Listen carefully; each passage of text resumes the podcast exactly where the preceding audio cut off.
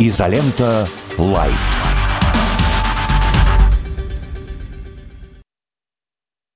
Э, доброе утро, дорогие товарищи. Здравствуйте. Изолента живьем на радио «Спутник».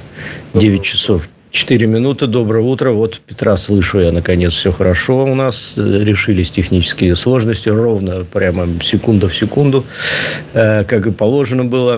Изолента живьем на лучшем радио страны, радио «Спутник». Петр Лидов, Трофим Татаренков. Мы э, постепенно начинаем наш эфир. Сегодня четверг, напомню. Завтра уже пятница, конец недели. Не за горами. Петр, доброе утро. Э, доброе утро. Доброе. Доброе утро. Звучит всегда очень угрожающе, когда ты делаешь вот эту паузу. Доброе утро, Трофим. И сразу вот мурашки по спине. Бывает так. Ну что, как твой поход на футбол вчера? Расскажи. Вчера был большой футбольный день. Э, нормально хорошо, э, валидольно. Э, на, на добавленное время забили гол победный. В общем, выиграли. Ввели 2-0. Динамовцы наши Москвы. Потом, естественно, пропустили два гола, как мы любим. Вот. Ну и выиграли, выиграли 3-2. А как ты угу. Зенит вроде вы. Ой, слушай, ну, валидол... у нас с тобой, я думаю, одна пачка валидола на двоих. Естественно, в этом году у нас будет очень где-то похожие места, где-то у Динамо и у Зенита. Либо первое, второе, либо шестое и седьмое, одно из двух. Э, по-другому быть не может, смотря как разрулим. Очень тяжело вчера все давалось нам с крыльями на выезде. 1-0 мы выиграли еле-еле. Последние 15 минут 11 зенитовцев обороняли ворота от э, абсолютно сильнейшей команды премьер-лиги «Крылья Советов Самара». Э, всем известный лидер российского футбола рвал нас как тузик газетку, а мы, значит, соответственно, отбивались всем, чем только можно. Но ничего, отбились, отбились, и на том спасибо. Начало сезона такое, что врагу не пожелаешь, просто ужас какой-то. Посмотрим, может, как-то и вырулим. Но все равно нас обоих с победой, с победами. Надеюсь, что «Зенит» с «Динамо» встретятся в Кубке. У нас есть должок перед вами за прошлый сезон, за Кубок. Но теперь еще и за чемпионат, правда, есть. Как-то а. накапливаются. Да. Бывает. Так что смотрите, так смотрите футбол, это весело и непредсказуемо. Это, на самом деле, наверное, самая непредсказуемая игра вообще, какая только есть. Когда ты ожидаешь подавляющего преимущества, а в итоге на валидоле еле-еле выигрываешь. Бывает такое. А бывает и наоборот, когда выходишь и неожиданно совершенно рвешь какой-нибудь Манчестер Юнайтед. Такое в нашей истории тоже было. Так что смотрите. А, да. Бывает. Но я думаю, не будем грузить людей футболом, потому что не, не все интересуют. Но мы не так часто об этом говорим, поэтому... Уже, по-моему, третий день подряд. Сезон начался, что ж тут теперь? А вот, может быть, нам перепрофилироваться в какой-то спортивный канал. Ну, говорить, конечно, надо обо всем, но, конечно, надо интересоваться тем, в основном, что интересует людей. И, как мы тут недавно обсуждали, к сожалению, зачастую так вот устроен мир, что новости, они по большей части состоят из плохих новостей. Вот, поэтому, к сожалению, приходится говорить о плохих вещах. А, вот, но ничего страшного. Поговорим о плохих и о хороших. А, вот, поэтому так вот, с чего бы начать? Ну, давайте Слушай, ну, начнем. ну сегодня... А, ну смотри, как хочешь, у меня просто... Нет, очень... нет, если можно, я пару слов скажу. Я очень люблю следить за Северной Кореей. Это прямо для меня интереснейшее совершенно направление, что у них там происходит. Мечтаю там побывать, пока не был. Но, но я думаю, что когда-нибудь, может быть, туда и съезжу. Э, посмотреть, как это все своими глазами. Э, ну, я вот активно наблюдал за тем, как Сергей Кожугетович наш ездил туда с дружественным визитом. Какой они потрясающий сделали концерт ему в конце его визита. Я не знаю, ну, все, по-моему, видели отрывки из этого концерта. Там нарезка была шикарная совершенно. Северные корейцы пели по-русски, наши русские песни, причем так душевно, что просто до слез временами. Очень круто. А вчера у них произошло совещание которое хитрым образом называлось «По состоянию на Корейском полуострове». Э, переводил я, честно скажу, э, переводчиком Яндексовским. Чего уж тут скрывать, я по-корейски не очень соображаю. Вернее, вообще никак. Ладно уж, не прибедняйся. Но меня больше всего Царь. Нет, далеко не во всем. Нет, в футболе ничего не понимаю. Корейский язык должен знать. Корейский язык придется подучить. Это у меня задача на ближайшие три дня выучить корейский. Стоит э, в моем этом самом дневнике. Э, так вот, у них, значит, произошло совещание по состоянию дел в Север... Э, не в Северной Корее, а на Корейском полуострове. И совещание пришло к выводу, что состояние дел на Корейском полуострове достаточно тяжелое. И нужно предпринимать какие-то действия. В связи с тем, что агрессоры кругом. Э, Южная Корея – жуткий агрессор. Япония рядом тоже норовит э, оккупировать Корейский полуостров, как было сказано на этом совещании. Спит и видит, что как только мы ослабнем, Япония тут же придет нас добивать в, в, в купе с, ну, вместе с Южной Кореей. В итоге, по итогам этого заседания было принято был принят документ, который называется «Кровь в жилах стынет». Значит, название дословно, ну, в переводе, «О планах наступательного военного противодействия для всестороннего сдерживания». Угу. То есть вдумайтесь в сочетание этих слов. Наступательное военное противодействие для всестороннего сдерживания. И вот когда такой документ принимается, я думаю, сейчас весь мир сидит и думает, что они будут делать, наступать или сдерживать. Вот это вот очень важный момент. И если они будут наступать, то это что же, объявление войны и поход на Южную Корею ради сдерживания или что? Вот, соответственно, сейчас все сидим и думаем. Я думаю, что сегодня у нас будет что-то рассказано по этой теме нашими северокорейскими товарищами, но они особо не грешат пресс-релизами. То есть, у них ничего так особо не выходит. Они выпускают документ, публикуют его название. Сам документ хочешь переводи, хочешь нет. Там 300 страниц. Ну, и переводить их на русский язык я не думаю, что кто-то сильно будет. Но название впечатляет. И посмотрим, чем это все закончится. Сейчас, наверное, будут какие-нибудь испытания очередных летающих летательных аппаратов над Кореей. Ну и э, что-то со стороны Южной Кореи, я думаю, должно прозвучать в ближайшие дни. Но то, что там э, накаляется обстановка, это очевидно. И посмотрим, как это будет, что будет происходить во взаимодействии России и Северной Кореи в связи с этим, какая будет наша риторика в связи с этим после поездки Сергея Кожугетовича Шойгу туда, э, после дружеского визита. Так что вот то, что я хотел сказать. Интересно. Интересного то, что мне показалось интересно. Да, это любопытно. А, тут, э, мне кажется, я бы не переоценивал вот эту наступательность. Хотя, с другой стороны, мне кажется, это Эм, в, этом слове большой смысл. Дело в том, что вообще внешняя политика, дипломатическая активность, в том числе и военная дипломатия, мне кажется, это как раз про это, она, конечно, должна носить э, характер, ну, если не агрессивный, то наступательный, для того, чтобы, ну, скажем, э, фигуры на вот этой вот внешней шахматной доске, ну, ты должен занимать активную позицию, потому что когда ты занимаешь пассивную позицию, тем более в сегодняшней ситуации, то тебя соперники потихонечку ну, попридавят. Да? То есть, вот э, то, что делает российская дипломатия сегодня на всех направлениях, мы видим Африка, Южная Корея, Северная Корея, прошу прощения, это как раз и есть такая наступательная дипломатия с э, ну, таким военным акцентом. Вот, это, это очень правильно. Это очень грамотная политика, но тут надо понимать, что наши оппоненты делают ровно то же самое. Посмотрите на Турцию, посмотрите на Китай, я уж не говорю про США, вот. Но нет, наверное, страны в мире, которая не выступила с планом мирных инициатив по значит, Украине. Вот, это, вот эта встреча в Джеде Э, в Саудовской Аравии тоже, в общем, это свидетельство такой наступательной попытки наступать э, со стороны. То есть все, сейчас все пытаются в этой такой э, большой шахматной партии, в которой не два соперника, а там много участников, вот все ведут какую-то вот такую наступательную игру, занимая новые территории, новые позиции. По, по тому региону там еще важно, мне кажется, вот что. Я вчера, э, у меня долго в голове висел такой вопрос, по поводу того, насколько, э, ну, известно, что в военной доктрине ряд документов США, опубликованных в конце прошлого года, э, Китай назван такой важней, важнейшей угрозой, стратегическим соперником и все такое, угрозой национальной безопасности США. Вот, Россия тоже фигурирует, но как бы более локальным. Э, ну, с Россией понятно, там это все связано с э, специальной военной операцией. А я все думал, а, а что Китай-то им? Вот, ну, хорошо, ну, понятно, что они плохие, что они коммунисты, и что они нехорошие. А, вот. Но это все-таки риторика, которая больше про Россию. И действительно, Россия там имперские амбиции, попытка, значит, отвоевать территории у, значит, миролюбивого блока НАТО, там вот такое вот э, чушь. Но там хотя бы есть факт, там есть боевые действия, понятно, на чьей они стороне.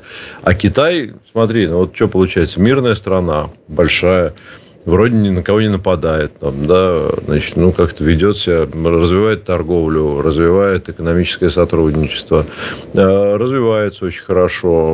Вот. Э, с какого перепугу должна здесь быть угроза национальной безопасности США? Ну, есть только не экономическая конкуренция. Вот. Ну, залез в документы, все-таки прочитал, э, в чем дело. Значит, Китай обвиняет в том, что они как раз в Азиатско-Тихоокеанском регионе а, значит, пытаются создать новую систему, в которой они будут самым влиятельным игроком. Вот. И с этим а, США не согласны, а, включая такие территории, как Тайвань, которая вообще как бы, такая странная история, потому что они как бы признают, что это Китай, но тем не менее будут отстаивать его независимость. Вот. Эм, вот. Э, так что здесь э, много очень интересных фактов. То есть они перечисляют, что вообще Китай, вот он, значит, там вот э, ведет себя слишком активно, и нам это мы видим в этом прямую угрозу нашей безопасности, нашему влиянию в этом регионе, там, ну и так далее и тому подобное. Вот. Нету особой какой-то конкретики, то есть они не ожидают, что Китай нападет на США, но вот, значит, вот все-таки тот факт, что Китай слишком большой и влиятельный становится и в регионе, и в мире, их сильно беспокоит. Ну и кроме этого, 30-е годы считается, что США будут находиться в уникальной ситуации ядерного противостояния сразу с двумя крупными ядерными державами, Россией и США. Вот, поэтому, значит, стратегически Китай они не любят. Вот, естественно, США, вот ты говоришь, Северная Корея окружена врагами, а посмотрите, если на Южную Корею. Южная Корея окружена врагами еще почище, чем Северная, да, там э, там северно. И более того, у них враги, получается, три ядерные державы. Ну, как бы Россия не то чтобы враг, но сейчас санкции, и, в общем, они присоединились, и, и как-то, в общем, американский контингент там находится в Южной Корее. В общем, как враги, да, то есть они без ядерного оружия, они от него отказались там в свое время, они под крышей США, под полной абсолютно, так же, как Япония.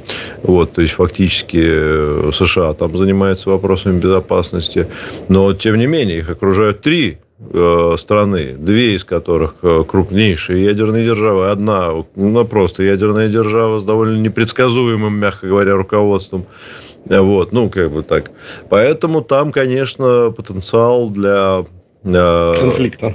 Для того, чтобы вот эти вот фигуры подвигать, попытаться в разные стороны, он очень хороший и интересный. Поэтому вот то, что наши делают сейчас, это, ну, я уж не знаю, мне кажется, это активная позиция, и в каком смысле это ответ на либо возможные, либо уже осуществленные шаги США по усилению своего военного присутствия. Они это не скрывают, вплоть до того, что НАТО собирается расширяться там, в Тихоокеанский регион. Возможно, Япония будет вступать, может быть, даже Южная Корея.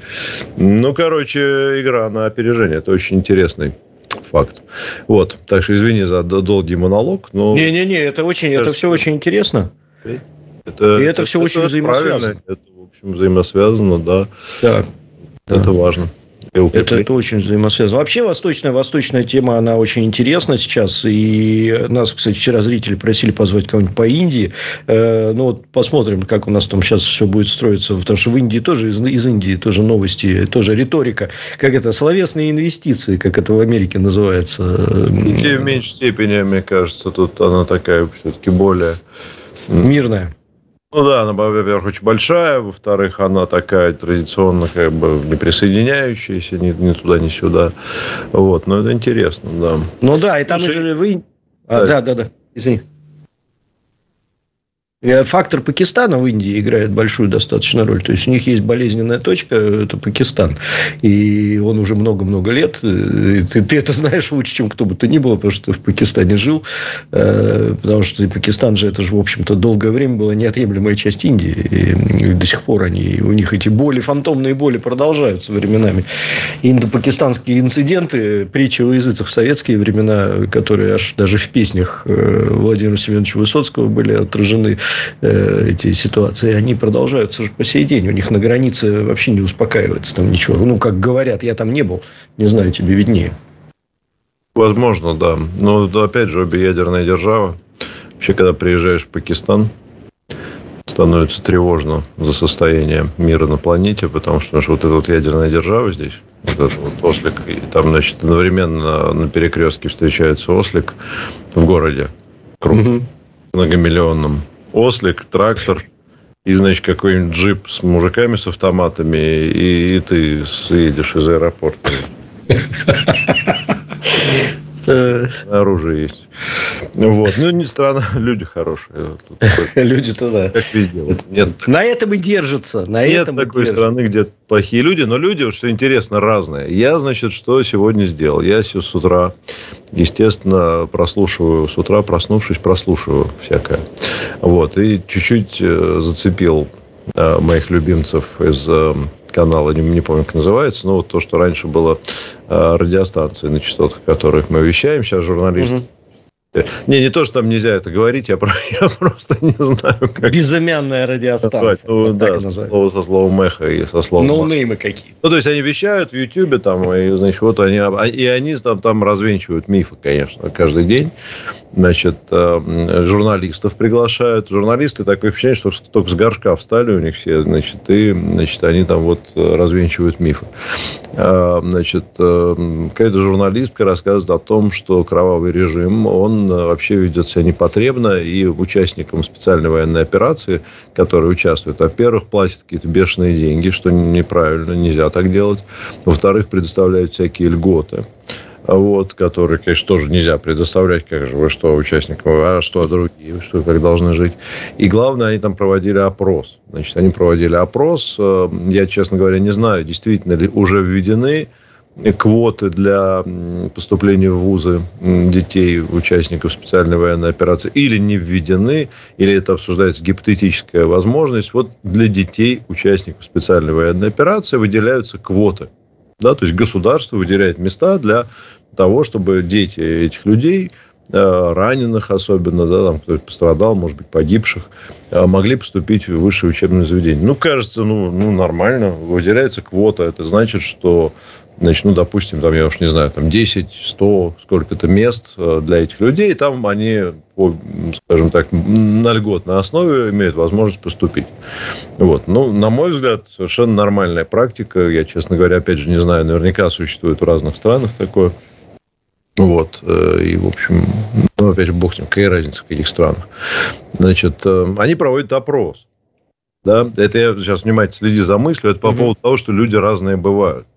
Угу. Да, вроде в одной стране живем. Я так предполагаю, там, они, правда, эти товарищи, вернее, как они, женщины, вещают из-за границы откуда-то. Они как-то в родной стране почему-то не хотят находиться, но вещают из-за границы. Это их, их право.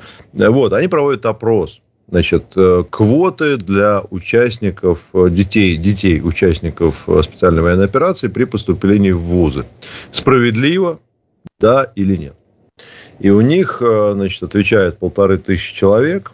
Значит, у них э, ответ на этот вопрос э, где-то 80%, ну, я там не помню, 82, сколько-то, по-моему, там 83%, значит, несправедливо, потому что наши умные дети тогда не поступят, а вот эти, вот, значит, дегенераты, участники, дети участников СВО займут их места, значит, и там 12% говорят, да, справедливо, ну, тут также говорят, что вот, видите, есть вот такие, такие люди, которые считают, что это справедливо, вы представляете, ничего себе, как интересно. Ну, большая, надо задуматься, и что такая, в общем, 12% прилично, в общем, да. И дальше читают комментарии. Значит, там пишут комментарии, ой, ну они же все вылетят, значит, на, на первом же экзамене, ой, ну вот, э, значит, зачем, а потом и на работу будут по квотам. Ну, короче, вот, значит, комментарии зачитывают, такие, ха-ха. Вот. Ну, и, значит, журналистка вот эта, которая, Юна, Юна, которая все исследовала, рассказывает вот об этих ужасах кровавого режима, который, значит, вот завлекает людей э, на спецоперацию. Но я решил у нас в изоленте тоже замутить такой же опрос. Замутить, да. Вот, так, сейчас я его поддержу. Я прошу прощения. А уже не надо, уже полторы тысячи человек написало. Уже, уже, уже можно сказать, что по зрителям изоленты картина ясная. Ровно обратный результат. Вот ровно обратный. Тоже количество людей проголосовало. Да, так и есть. Тысячи. Вот прям смотрю, у нас 84% да считают справедливо, и 17% считают нет, несправедливо. Но я не делал еще, не стал делать, не знаю. Да, там было бы еще, наверное, там процентов не знаю. Ну вот, вот, собственно, вот вам два мира, два детства, как да. говорит. Да, насколько разные представления у людей о справедливости. Да, вот. Тут еще, знаешь, вот, извини, я тебя перебью. Тут надо бы, знаешь, еще какой бы опрос на вот этом прекрасном э, безымянном радио провести. Э, сколько людей из проголосовавших живут здесь и сколько там. Вот это вот э, интересный момент узнать. Я не к тому, что там где-то больше, где-то меньше, я там это знаю. Нет, я не знаю, честно говоря. Я хотел бы это знать, вот так вот скажем. Потому что если у них 90% людей живет там, то это вообще очевидно все. А вот если 90% живет здесь, вот тогда возникает... Ну, я думаю, что у нас больше аудитории, живущих в России, конечно. У нас-то да. У нас и, да. А у них, да, так как это все-таки YouTube, то там много западных. Плюс, конечно, это же любимый канал всех, кто уехал. В том-то и дело всех вот Верхневарсовцев, да, этих. Да, они все, конечно, с утра наверняка вот прильнув одним местом э, все это смотрят. Но нет, это опять же, ну, ради бога, как бы, точки зрения могут быть разные. Тут никаких проблем с этим я лично не вижу. Пожалуйста, ну, считаете, что несправедливо, да, может быть. Вот, э, считаете, что справедливо, тоже может быть. Просто насколько э, разные абсолютно, да, вот э, результаты просто наоборот. Вот да, да, да, да, да. То да. есть и мы, мы, наверное, не можем претендовать на какую-то картину вообще только в ЦИОМ, и они не могут. Но, во всяком случае, по зрителям и читателям канала «Изоленты», ну, если хотите, можете зайти проголосовать, хотя, в общем, уже все, все там нормально, все понятно. Да, вот уже... Но у нас, кстати же, очень разнообразные э, слушатели и зрители, прям реально. Ну, это все, это все умозрительно. Либерально настроены. Можем рассуждать, статистики-то нет, у нас нет демографии. Это правда, это правда, да. Точно. Я просто к тому, что, опять же, вот разные люди абсолютно живут в разных странах, и, и, и есть э, прекрасные, замечательные люди, возвращаясь к Пакистану, и в Индии, и в Пакистане, и более того, э, даже участвующие в конфликте там, в очередном. Вот, так что в любой стране люди бывают разные. Это абсолютно точно. Это абсолютно... А бывают такие мрази, что мам не горю, извините за мой французский. Бывают прекрасные, красивые. А женщины? Женщины, да, это правда.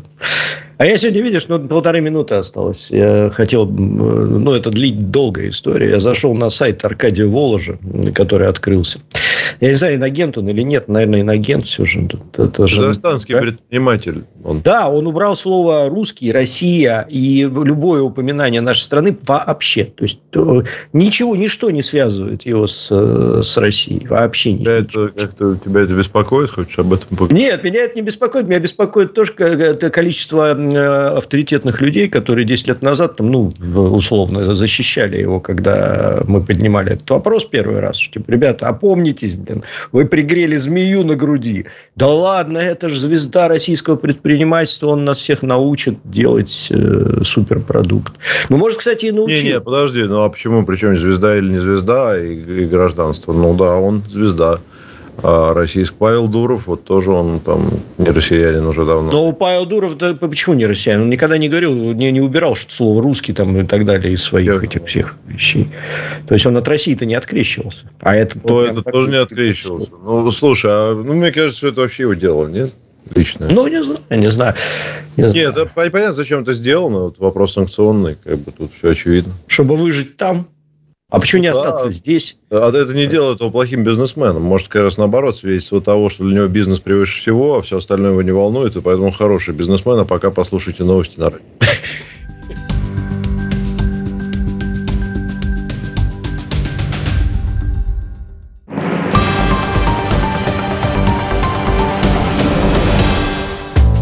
Вам уже полюбились наши спортивные истории? Я гроссмейстер Сергей Корякин и мой друг, журналист Кирилл Зангалис, зовут на чаепитие известных людей из мира спорта. Футбол, хоккей, баскетбол, теннис и даже нарды. Николай Валуев, Алексей Смертин, Иван Едешко, Екатерина Гамова и многие другие уже делились с вами своими историями. В этом году ждите еще больше звездных гостей и откровений. Программа «За спорт» продолжает радовать наших слушателей байками от звезд отечественного спорта. Будьте с нами каждый четверг с 17.00. Есть что сказать? Говорите. Плюс 7 495 95 95 91 2. Вопросы ведущим. Ваше мнение. Ваше слово. Нам важно это слышать. А еще пишите на WhatsApp. Плюс 7 968 766 33 11.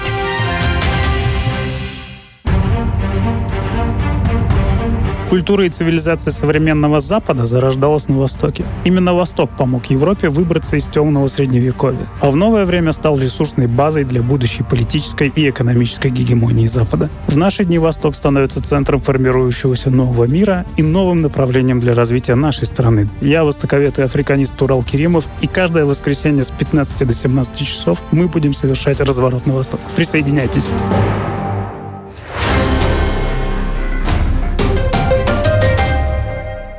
Телефон рекламной службы «Радио Спутник». Плюс семь четыре девять пять девятьсот пятьдесят шесть ноль шесть пять. Радио «Спутник». Новости студии Николай Суворов. Здравствуйте. Средства радиоэлектронной борьбы в Запорожской области оказались очень эффективны против беспилотников, которые украинские войска использовали для контрнаступления. Об этом рассказал РИА Новости временно исполняющий обязанности главы региона Евгений Балецкий. Он также добавил, что если бы не эффективная работа средств радиоэлектронной борьбы, беспилотники могли бы нанести очень большой ущерб. Глава МИД Украины Дмитрий Кулеба вновь заговорил о переговорах с Россией после провала киевского контрнаступления, заявив, что в этом отношении нужен определенный творческий подход. В интервью итальянской газете «Корьера делла Сера» он повторил прежде не раз звучавшие заявления киевских властей о том, что украинская сторона будет вести переговоры с Россией, цитата, «после вывода войск с территории, но не с Владимиром Путиным». Отвечая на вопрос о переговорах с Кремлем до конца года в случае провала контрнаступления, Кулеба отметил, что есть другие дипломатические способы вести дела непрямым путем. Китай выступает против вводимых Соединенными Штатами ограничений в инвестиции в ряд секторов китайской экономики и уже сделал США соответствующее представление. Об этом сообщил МИД КНР. Во внешнеполитическом ведомстве отметили, что истинная цель Вашингтона состоит в том, чтобы лишить Китая права на развитие и защитить собственные гегемонистские интересы США. Россия сможет продолжать специальную военную операцию на Украине в течение нескольких лет, а Киев столько не выдержит, так как только западной техники недостаточно, а запасов живой силы у него намного меньше российских. Об этом заявил РИА Новости венгерский журналист, член Валдайского клуба Габар Штир. По мнению эксперта, сокращение военной помощи Запада Украине не начнется до президентских выборов в США, даже если нынешней осенью после начала распутицы станет очевиден провал украинского контрнаступления. Предприятия госкорпорации Ростех уже начали серийное производство новейших самоходных установок коалиции СВ до завершения испытаний. Об этом сообщил РИА Новости первый заместитель гендиректора госкорпорации Владимир Артиков в преддверии Международного военно-технического форума «Армия-2023». Коалиция СВ разработана в Нижегородском Центральном научно-исследовательском институте «Буревестник» и базируется на платформе танка Т-90. Ученые Самарского университета имени Королева совместно с коллегами из Севастопольского государственного университета разработали эффективный способ защиты от хакерских атак. Об этом сообщили в пресс-службе вуза. Отмечается, что с помощью данного метода можно значительно улучшить защиту интернет-сайтов от так называемых DDoS-атак с DNS-усилением. В сообщении говорится, что разработка ученых отличается оригинальностью, быстродействием автоматического срабатывания защиты и почти стопроцентной непробиваемостью брони самых значимых событий в стране и в мире разберемся вместе на радио «Спутник».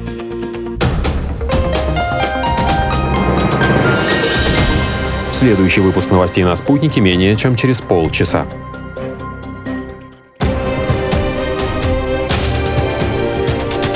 Радио «Спутник». Разберемся. Москва, 91,2. Санкт-Петербург, 91,5 FM. Изолента Live. Доброе утро, дорогие друзья. Здравствуйте. В эфире «Изолента живьем». Петр Лидов, Трофим Викторович Татаренков, прямо из Санкт-Петербурга.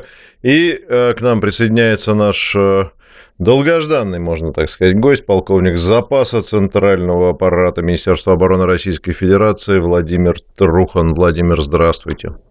Да, здравствуйте. Долгожданно прямо так говорите. Как Ломоносов из Архангельска потом как вам шел. А мы не знаем, кстати, Ломоносова ждал кто-нибудь или, или нет, когда он Не, ну, судя по тому, что у него батенька был такой, сам себе так, э, с деньгами все нормально, думаю, ждали. Думаете, Думаю, сопровождали, да. У нас потом легенды придумывают. Хорошо. Ну что, Трофим, да. давай тему. Ты, я, я так ну, а мы уже что... начали, пока ты, да, пока ты отходил, да. мы начали со, со старого анекдота. Анекдот, я думаю, все знают, когда инопланетяне, папа с сыном смотрят на планету и говорят, ну что, нападаем, ну нападаем. Но начнем с Польши, говорит папа инопланетянин. Говорит, почему с Польши? Говорит, а почему-то Земля, не все крупные войны начинают с раздела Польши. Соответственно, вот э, Польша опять почему-то у нас стоит на повестке дня. Вы как житель Калининградской области, как вы сказали, да, вы имеете ну, особое... я, я сейчас в Москве тут а так живу, а так я Калининградец. Это, это ж ну, это, Устпрощен, Кёник, это ж навсегда. Это ж э, все. Туда, если попал кто-то, как муха в янтарь. Это понятно, да, да, да. Почему поляки вдруг резко начали сейчас активизироваться, а украинцы, как мне показалось, поправьте меня, если я не прав, наоборот, сейчас уже пытаются открещиваться от поляков и говорят, что сейчас отдовоюем, и, и, и все, и дружба врозь. Что происходит? Ну, что происходит с украинцами, то, как сказать, я-то особо не... Это психиатры очень хорошо вам откомментируют. Они же у нас находятся в полной уверенности, что они со всеми справятся, уже везде побеждают. Они вот американцам по ушам проехались э, по оперативным э, сведениям. Они им операцию смонтировали, украинцы проиграли, американцы виноваты. Ну, у них нормально все. А вот э, что касаемо поляков, э, а Польша по-другому жить не сможет. Вот интересно изучать их нарративы их, их, их собственными словами. Заходишь на сайт польского правительства несколько лет назад, было, польского посольства виноват, да? Угу. И там написана такая интересная фраза, от которой люди уже падают в слово «а», и потому что мы, говорит, отдали Европейскому Союзу столько денег, а в рамках количественного выравнивания забрали в три раза больше. То есть это посольство угу. числит, в своих, числит в своих достижениях, да. А, они же тоже ж таки, они друг другу ментально похожи. Вот сейчас э, Олег Юнигорский, э, горняк-то вот этот э, БДК польской постройки. Его строили по заказу Советского Союза на верфях, которые, на которых потом и начался польский революций. Угу. А где сейчас эти верфи? Ну нет, я бы на, в качестве рифмы сказал, ну, радиокультурная. Военно-морской язык э, недопустим до самого вот так вот, э, до предельном случае. Вот и сейчас с этими, с этими моментами. А, Польша любимая жена США в Европе. Им, видимо, давно все нравится. Им подвезли не только танки Абрамс, но еще хорошие лубриканты для правительства. Вот они и прыгают во все места. А, а, а так-то что, что мы с этим посмотреть? Э, на, на 23 год, ну, я так скажу, министр обороны вчера выступил на коллегии. Там 300 с лишним тысяч человек, столько-то танков. Не, ну, чтобы грамотно отоварить кувалды по балде, надо обоснование. Если надо обоснование, то надо там и сторожевых собак считать, и танки считать у Бундесвера, все они те, которые ездят, да? Ну, так-то мы знаем, что к чему. Все польское, польское войско 120 тысяч человек было на, на начало 23 года. Вот вдумайтесь в эту цифру.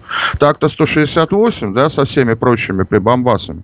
Военнослужащих 120 тысяч, это вместе с обеспечкой. У нас 231 тысяча только на контракт с начала года приз, э, призвано. Ну, они бурагозят. Ну, там, говорят, вот еще это... литовцы готовы присоединиться к ним. Это же как выросли на границе с Литвой, а готовы присоединиться литовцы, это называется эстонцы атакуют резко. Вы литовское войско видели? Его банаты Спартака разгонят. Легко, непринужденно, в перерывах между пивом и матчем. Если вот так вот приедут на Балтику, да, им скажут, отскочи, тут, тут недалеко. Они Вильнюс возьмут, блядь, Каунас завоюют, обратно вернутся, успеют еще футбол посмотреть. Вот оно, вот, вот оно литовское войско, я здесь не иронизирую нисколько. Э, литовцы, между прочим, э, такие ребята, они сами по себе довольно трусоваты, если кто не знает. Я еще застал то время, когда я в армии с ними служил. Они здоровые все. Высокие, да. А у меня пацанчик метр шестьдесят, э, литовец сбежал, два метра ростом, гирю 32 килограмма реально на руке держал. Я говорю, что сбежал? А он меня бил. Я говорю, слушай, если ты рядом с ним пройдешь, так плечом повернешься, у него позвоночник трусы осыпется. Вот. Э, ну, то есть, э, не могу сказать, наверное, что все, но войск, войска, такого, э, войска такого у них нету, uh-huh. а, как, как такового, понимаете? Вот, и серьезные угрозы вряд ли может представлять. Это пока демонстрационные такие вещи, но поскольку они эти вещи э, говорят, мы на них можем-то и реагировать. Причем Польша, она немножечко какает э, с точки зрения своего спецназначения. Ну, есть еще один нюанс, который, в принципе, у нас же телеграм-канал это другое подсвечивает. На нормальных новостях финки ЛГБТ не продашь. А вот 24 а 24 июня, а, между прочим, войска польское и Литва находились в полной боевой готовности. Такой вот вам нюансик. Угу. Помним, что было 24 июня? Вот они были заблаговременно приведены в состояние боевой готовности полной и вышли в походную колонну уже из пункта постоянной дислокации. То есть прыгать-то угу. они прыгают. Плюс у них традиция очень интересная. 15 сентября в польских газетах обсуждали, как же их э, возьмут в Берлин. Тоже нормальная тема. Там уже у них государственность оставалась чуть-чуть. Там у них же все правительство, э, э, все вот это польское правительство, все польское командование сделало правильно, но привело все в состояние высшей боевой готовности. И через 10 дней, 10 сентября, их не было уже на территории Польши. Они уже ж командовали издали. Там все нормально. Там форсированным маршем прорвали мне оборону и ушли. Вот, поэтому дури у них много. А, вопрос, сколько сколько много, насколько много сил у них. Второй момент, что у них э, крессы усходни чешутся постоянно. Э, ну, там, там хуже, чем если бы кто не мылся недели две. Ну, хотя, судя по некоторым посетителям метро, есть люди, которым это зашибись, другим не очень. Это ладно, я хлорпикриновой палатки пару раз был в противогазе неисправном, а живые гражданские люди им за что?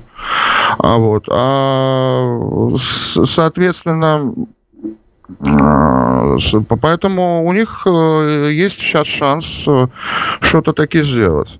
А наши уже с прошлого года заманивают их, там уже где-то сало нарезают, уже, ну, скоро уже будут открыто водку расставлять, но только приходите, вот вам Львов, Ивано-Франковск и так далее. То есть интересная игра ведется, но, грубо говоря, от поляков изна... А, они на какую-то провокацию развернуться могут, но посмотрим. Потому а что... вот та ситуация, вот смотрите, извините, перебью вас чуть-чуть. Та ситуация, которая сейчас описывается и мониторится всячески, типа в телеграм-каналах, что Украина э, умышленно призовет, ну, в смысле, как бы умышленно, да, призовет Польшу на защиту западных рубежей своих, и совместным маршем они там объединенными войсками начнут воевать против нас. Объединенными войсками чего? Вот это польско-литовская распиарена, польско-литовская украинская бригада, такое очень интересное соединение, где каждый дал по батальону, от которого толку не будет примерно никакого. Потому mm-hmm. что, понимаете, есть у нас э, диванные теоретики и аналитики вот эти, да, у которых, если вот так вот он придумал, что все должно быть э, зашибись.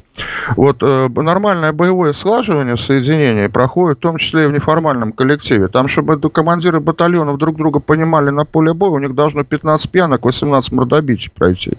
Угу. Кто там у кого бочку солярки да, кстати, увел. Да. Кто что. То есть э, это же должно быть еще на каком-то личностном уровне понимания людей, да? То есть ты на штабах можешь на картах нарисовать все, что угодно, все будут стоять с умным рожем, а, да, да, кивать, да, конечно, мы договорились, тащ, ну, ну, чтобы тренды не получить, грубо, грубо говоря. А как оно будет на тактическом уровне, в тактическом звене, при наличии, вот, э, скажем, очень своеобразного отношения литовцев к полякам, украинцам, либо поляков к литовцам и украинцам и так далее, они же там друг друга-то не очень любят на, на самом деле. И как это отразится на боеготовности вот этого соединения, на мой взгляд, критически отразится. Это не такая простая штука. Американцы попробовали свинтить коалицию из 32 государств на буре в пустыне. 729 тысяч человек набрали, да? После чего отказались, э, в принципе, отказались от создания вот таких полномасштабных коалиций из войск НАТО, из войск залива, потому что ими управлять невозможно, там согласовать их невозможно. Поэтому толку-то от этого не будет никакого. Там просто все друг, друг друга пытаются наколоть по кругу, да. Угу. Вот. Вот, То есть мы... подобный опыт был, да, если я правильно понимаю. Вот вы сейчас сказали, что в НАТО был подобный опыт ко- ко- коалиции, и от него отказались. Я правильно понял? Да подобный опыт и не только в НАТО коалиции был. Там же чего только не было. Вот э, тема европейской армии, это называется отдельно юмористический стендап, даже сатирический, да, который они пытались сделать. Вот сейчас постарайтесь удержаться в креслах ровно и не портить эфир своим падением. А, создавали, создавали они, а, скажи, я скажу, немецко-нидерландский батальон, как прообраз mm-hmm. европейской армии. Причина. У Нидерландов были танкисты, а не было танков лишних. У немцев были танки, но не было танкистов. Это на самом, это на самом деле так. У них был опыт создания э, франко-немецкой бригады, тоже, по-моему, бригады. Тоже в рамках этих коалиционных вещей. Но закончилось всем коллективным мордобитием и разбежались по сторонам, не выше примерно ничего. У них же, у нас же вот некоторых э, ребят, вот Европа прямо воспринимается такой какой-то единый, монолитный, все как один, а за светлое знание, это, знамя либерализма и все такое прочее. У них же масса своих исторических теорок, масса своих исторических проблем. У них, еще раз говорю, да вот э, даже у США не, не получилось по толком эту коалицию свинтить. Войска работают только наци... конкретно, национально, вот как наша вот армия есть. У нас и оперативное мышление такое. От Северного моря, заканчивая, ну, в принципе, можем и Австралии закончить. Там кенгуру сказали, что им тоже так белые уже надоели слегка. Вот. Ну, а в принципе, по нашим-то границам, посмотрите, мы там мыслим сразу все территориальные связанности. То есть, поэтому у нас операции довольно такие плотненькие э, со всех сторон. У них не так. То есть, э, вот толку от этого войска приблизительно никакого нет. А поляки вот именно как воины поля боя, это серьезные ребят. У них их с командованием вечные траблы. Вот там их не везет. А, Владимир, у нас да, спасибо. У нас есть несколько вопросов от зрителей. Мы традиционно на канале Изолента Плюс вопросы принимаем. А, и осталось 10 минут. В принципе, я думаю, что мы все успеем, но тем не менее, давайте я задам их, по-моему, там три штуки у нас есть. Mm-hmm. Ну, во-первых, э, очень много благодарности вам пишут. Э, большое э, спасибо за лекции и эфиры. Я бы всем предложил на, вот пишет Наталья, значит, э, что Владимир прекрасен, э, Владимир Бородин благодарит за лекции и эфиры. Значит, есть ссылка на телеграм-канал Владимира у нас, и подписывайтесь, там вся эта информация есть, очень действительно интересно. Давайте вопросы. Так, эм, Бро Барбароса, здравствуйте. Вопрос Владимиру. В чем вы видите главную проблему нашей армии не технического характера? А, бюрократия, мотивация, коррупция, отсутствие опыта и насколько эта проблема решаема? Ну вот смотрите, сразу же выдали все штампы. Угу. Первое, бюрократия проблемой не является. Бюрократию человечество придумало для того, чтобы защититься от дурака. Это вот э, для того, чтобы понять смысл бюрократии, сначала бюрократом станьте высокого уровня, тогда поймете, что по-другому невозможно. Потому что прибегает э, индивид со своей оглушительной идеей, совершенно зубодробительной. Ее надо каким-то образом отработать и найти в ней рациональное зерно. И никто не может знать всего. И, и допустим, эти длинные согласования – Они тоже слушают для того, чтобы дать другим людям посмотреть на проблему с другой стороны. А то потом получится без бюрократии, как закон об электрических лампочках, да, которые накаливание, которые все уже забыли. А я в 2013 году их столько накупил, что у меня они до сих пор не кончились. Помните, запрещали лампы накаливания, а потом да. закон как-то да. растворился в никуда, да? А вот, э, вот для этого бюрократия нужна. Или самая главная угроза экологии у нас ушные палочки, да, почему-то. Ну да ладно. Э, поэтому что дальше? Система коррупции. Ребят, э, взятки брали, брали, будут брать э, везде, все, всюду и всегда. Если вам интересует проблема коррупции в армии, поинтересуйтесь, как вы с этим в Китае. Не вот эти наши любимые распиаренные темы, да, что там борется, расстреливают, прямо вот к чиновнику заходит в кабинет, берешь взятку, он говорит, нет, на, а теперь расстрел. А вот, э, то есть это вот это совершенно, совершенно такого нет. Тоже вопрос решается. Но фишка в том, что отвлекают от реальных проблем. Сердюковский, вот, э, их есть, вот я сейчас как раз, э, вот что и собираюсь лекцию записывать, отрефлексировал свой опыт. Ну, например, проблема сейчас э, с, с э, достаточным количеством офицеров именно среднего командного звена, да, именно тактического командного звена. Проблема заложена когда? Не Шойгу. Проблема заложена в реформе Сердюкова, когда военное образование убили. И проблема заложена еще чуть раньше, когда в 90-е гуманизировали военное образование. Вот, э, вот идут вот эти длинные, длинные вещи. Проблемы воинских, э, сейчас организационно-штатной структуры, выясняются проблемы, да, как то, что мы должны сформировать, как должны переформатировать вооруженные силы. Так у нас 23-й год, он для, не для победы в специальной военной операции, и не для ее окончания. Коллегия Министерства обороны 22 года. У нас 23 год, год военного строительства, как раз когда исправляются ошибки предыдущих военных реформ. Потому что мы уже понимаем, что есть, что где, что как. А вот от этих журналистских э, штампов, когда сидит человечек, в армии не служивший, ничего не знающий, ничего не умеющий, но очень сильно хочет, э, желающий рекламных контрактов и начинает, ах, в армии коррупция, где коррупция, покажи, родной. И этот вброс, полтора миллиона стыренных э, э обмундирований. Так, так давай конкретно, с какого склада, что ушло. Я так могу сказать, что предположить вообще какие-то запредельные вещи насчет привычек вот этих бросов. Не надо реагировать на эти темы. Борются за, да. за ту же коррупцию, если за те же взятки, за то же мошенничество в армии приседает очень много человек, как и в целом-то по стране. Да.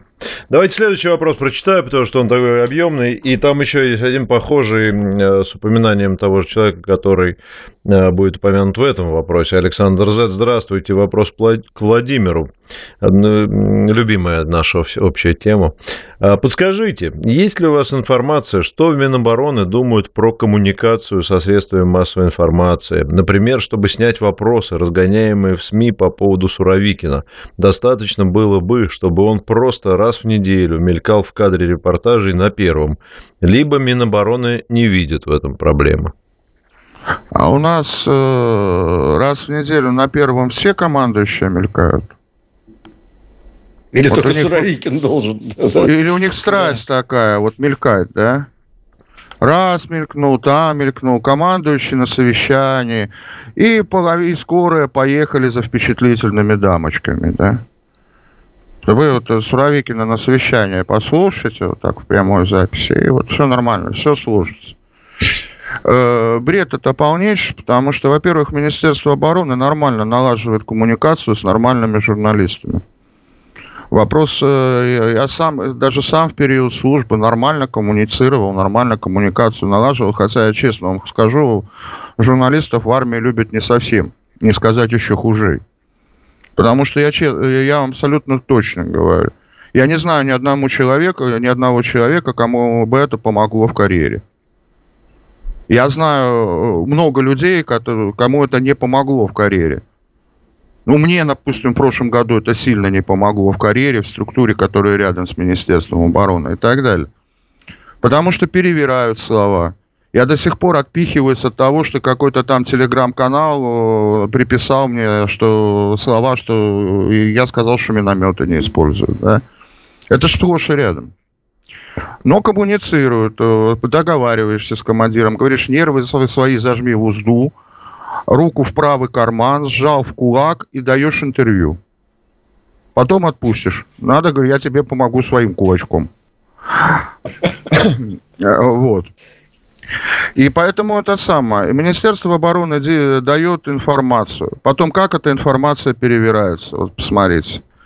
До сих пор бегают, говорят, расскажите про первый этап. Начальника главного оперативного управления вытащили на брифинг.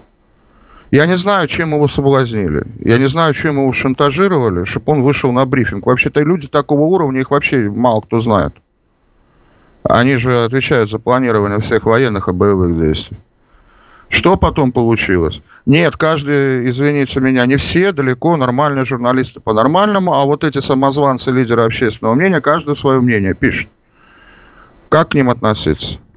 Как относиться к, одной, еще к одной величайшей звезде? Наконец-то начал работать спецназ. Вот вчера написал. Потому что наконец-то он увидел э, видеокадры.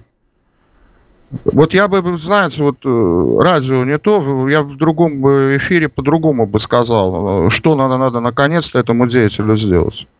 Потому что сразу, вы же журналисты профессиональные, коннотацию сразу ловите, да? Что этого не было? Ну да, вот. до этого спецназ не работал. А через полтора mm-hmm. началось. Так потом это и есть. Как с такими людьми коммуницировать? Между прочим, с ним встречался министр обороны и все. Как коммуницировать с этими людьми? Теперь требуют показать Суровикина. Завтра что потребуют показать? Оперативные планы согласовать, э, голосование в интернете устроим, как что, что забомбим, что возьмем и так далее. Министерство обороны, Димка работает, пожалуйста, там канал Министерства обороны, я на него подписан, слежу, он стал очень профессиональным в этом плане. Далее по округам, далее все. Вы понимаете, вот, журналистика, вы говорите, сайт президента, указ президента. Еще один лидер мнения, который вечно разгоняет там Россия для русских, как э, кто-нибудь случится, как, ну, какое преступление со стороны мигранта, да? Начинается этот разгон. Проанализируйте фамилии награжденных героев России. Там казах есть. Награжденный угу. орденом мужества офицер, азербайджанец. Кто об этом написал? Кричат, давайте заметим героев. Три героя России, младший лейтенант. Это о чем говорит? Что люди получили офицерское звание уже в ходе военных действий. То есть армия видит, армия замечает. Вот на это кто-нибудь обращает внимание? А у нас все коммуницирует не так Министерство обороны. Ну, безопасно пинать Министерство обороны, вот и пинают. А Министерство обороны в таких случаях, или вспомните пораженный леопард, сразу все начали, это трактор. Сыпсошный mm-hmm, да. берут помоечный. И это трактор, бля. Да. Ну, поэтому в армии в таких случаях она же не спорит, ей же задачу надо выполнять. Она закрывается и все, и говорит, пошли отсюда, чтобы мы тебя здесь больше не видели. 30 секунд у нас. Да. Ну вот как-то с вами, Владимир, быстро пролетает эфир, вот э, слушаешь и слушаешь, ты даже не успеваешь сказать. Нет, спасибо за вашу оценку, потому что действительно это важно повторять. Мы, к сожалению, живем в мире, где основная функция СМИ на сегодняшний день – это развлекать. И мне кажется, это точно не функция Министерства обороны. Добавляя к вашим словам, спасибо большое. Владимир Трухан был у нас в гостях. Подписывайтесь на его телеграм-канал, легко найти в интернете. А сейчас на радио «Спутник» новости. Владимир, спасибо вам большое. Еще Владимир, раз. спасибо огромное. Спасибо, спасибо большое. Изолента Live.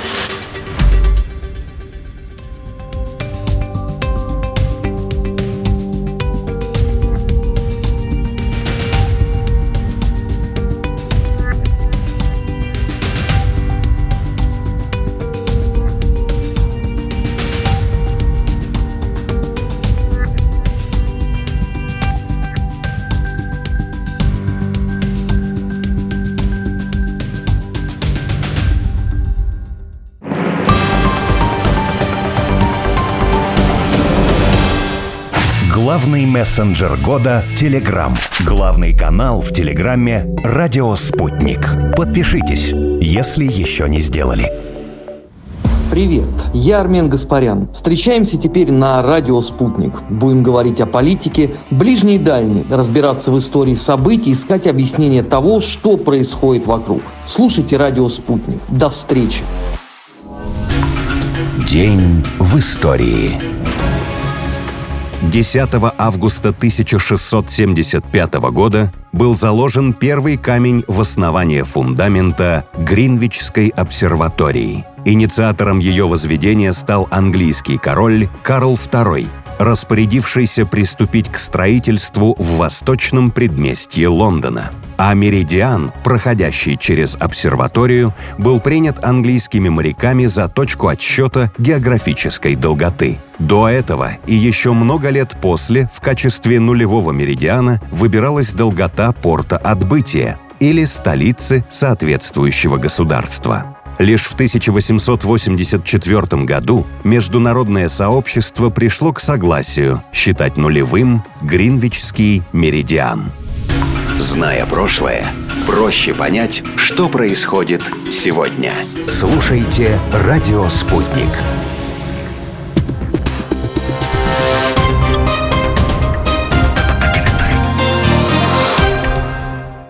Телефон рекламной службы «Радио Спутник». Плюс 7 495 950 6065.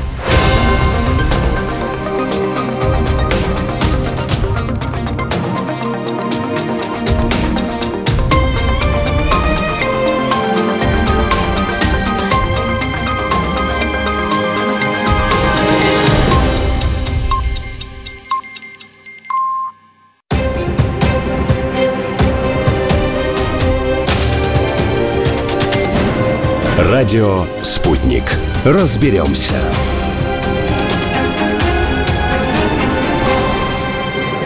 В Москве 10 часов, в Бишкеке 13, в Мельбурне 17 часов. В студии Николай Суворов. Здравствуйте в этом выпуске. ВСУ увеличили количество обстрелов кассетными боеприпасами. В Эквадоре объявили режим ЧП из-за убийства кандидатов в президенты. И Ростех заявил, что темпы выпуска Су-57 в текущем году планируется существенно нарастить. Далее подробности. Украинские военные увеличили количество используемых при обстрелах территории Донецкой Народной Республики кассетных боеприпасов. Последствия этого в первую очередь коснулись мирных жителей. Об этом заявил временно исполняющий обязанности главы ДНР Денис Пушилин. Он рассказал, что в последние дни стали характерны потери среди гражданских лиц. Житель Благовещенска, который хотел воевать на стороне ВСУ, пытался тайно улететь на Украину. Его задержали в аэропорту областного центра Приамурья. Об этом сообщает пресс-служба управления ФСБ по Амурской области. Возбуждено уголовное дело. Суд заключил мужчину под стражу на два месяца. Следствие продолжается. Президент Эквадора Гельмера Ласса в обращении к нации объявил о введении режима чрезвычайного положения на всей территории страны сроком на 60 дней в связи с убийством кандидата в президента Фернандо Вильявисенсьо. Ранее сообщалось, что кандидат получил угрозы и был убит во время митинга накануне. При нападении ранения получили 9 человек. Также сообщалось о задержании шести подозреваемых.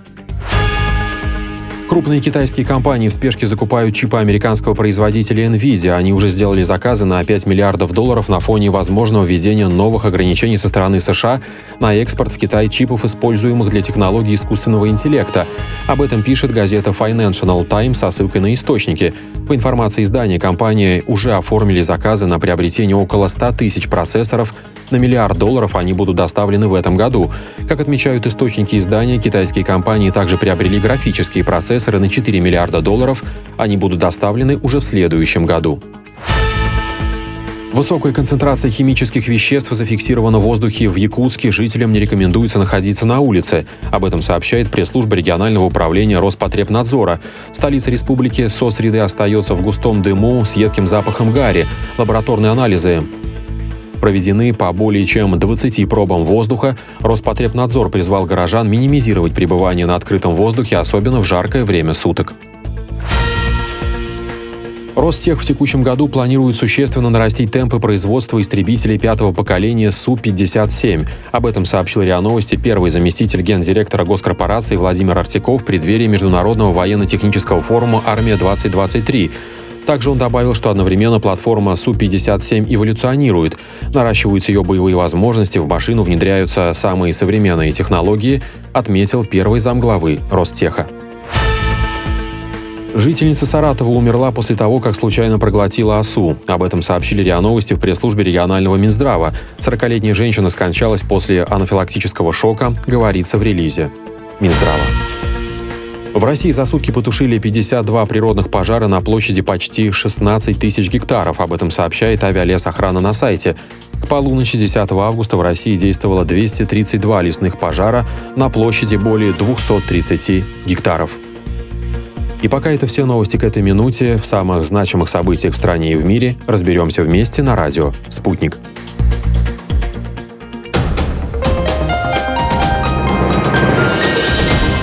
Следующий выпуск новостей на «Спутнике» менее чем через полчаса.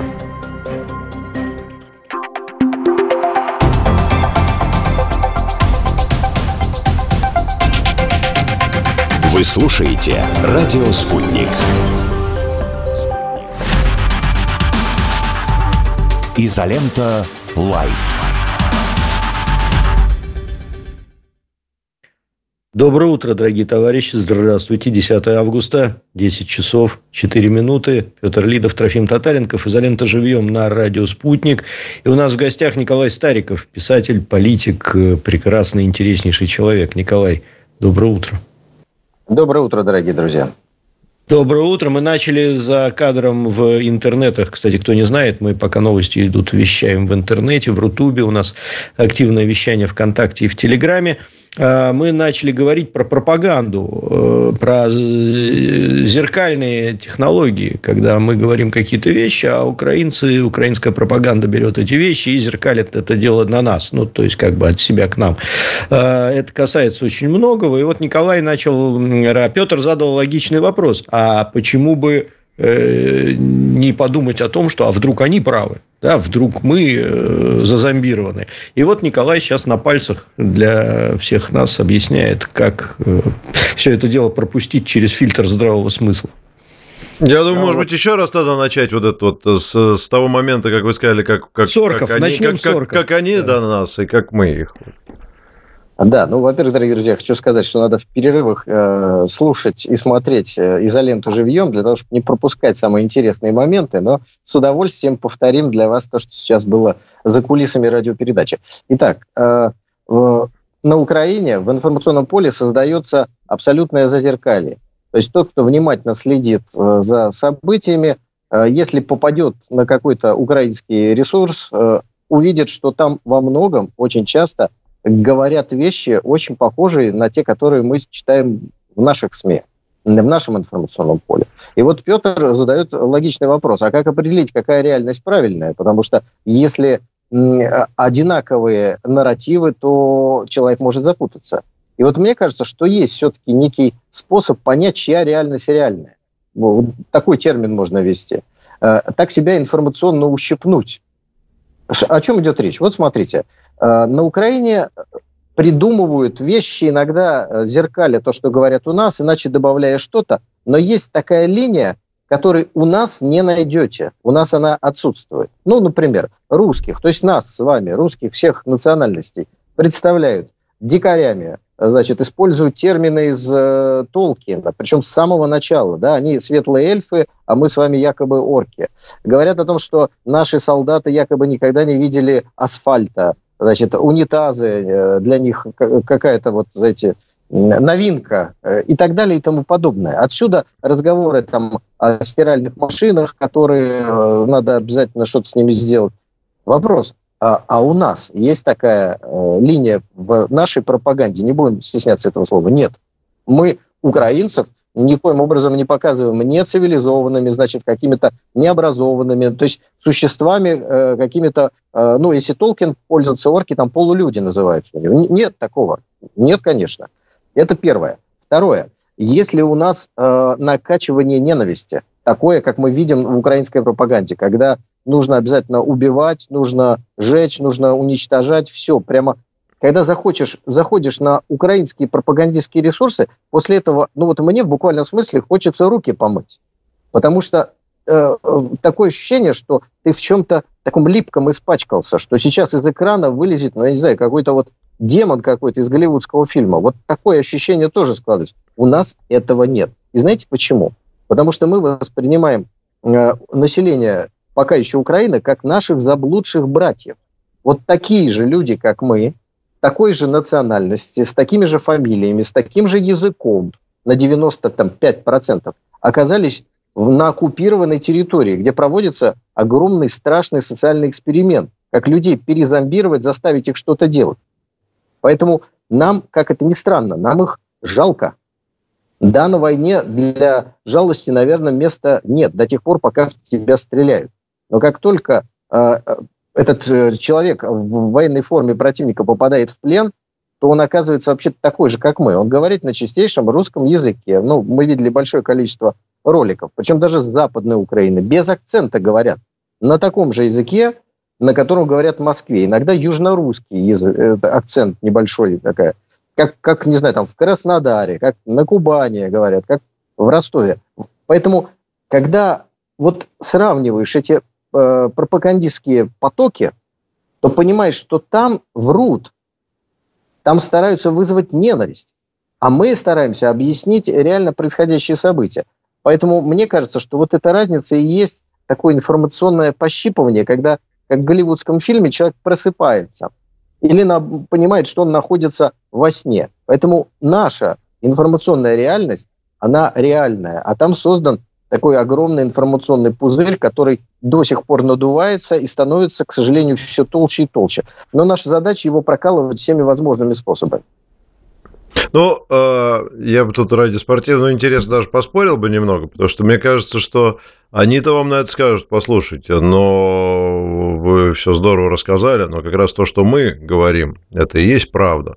Почему? Э, конечно, мы демонизируем нашего врага, потому что они пришли на нашу землю, они напали на нашу страну, они убивают наших женщин и детей, и, конечно же, они орки. Вот смотрите фотография.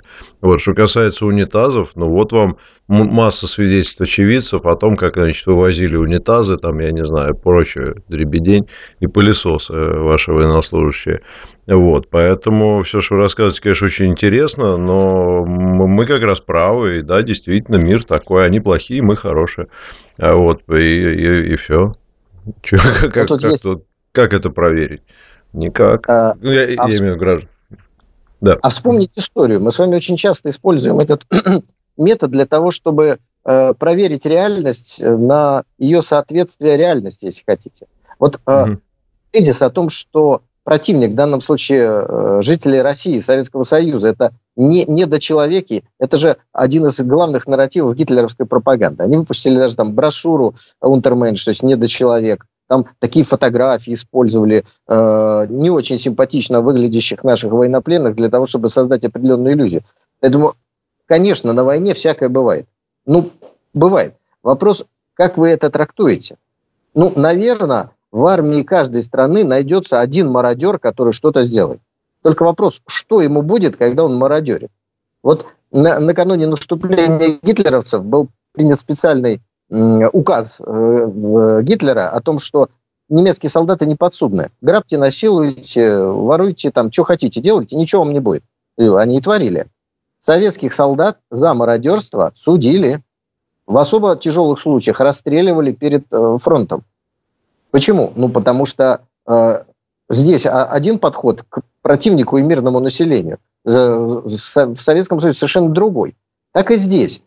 Наверное, кто-то что-то где-то когда-нибудь украл. На войне так бывает. Но если вы говорите, что все, все солдаты э, враждебной вам армии никогда не видели определенных элементарных, ну не знаю, э, каких-то гигиенических принадлежностей, то вы выдумываете реальность. Точно так же, как нацисты говорили, что советские солдаты не знают, что такое зубная щетка. А значит, они не знают это, потому что они не люди. А значит, раз они не люди, то их можно уничтожать. То есть вот к этому все ведет. Наверное, мы тоже можем найти э, историю, их они были, когда представители ВСУ во время так называемой контртеррористической операции на Донбассе воровали стиральные машины, грабили дома, выносили все, включая розетки и еще. Но мы из этого не делаем вывод о нецивилизованности и какой-то недочеловечности противника. Мы просто говорим, вот это мародер, конкретный мародер, конкретный вор, конкретный насильник и преступник. И его надо судить.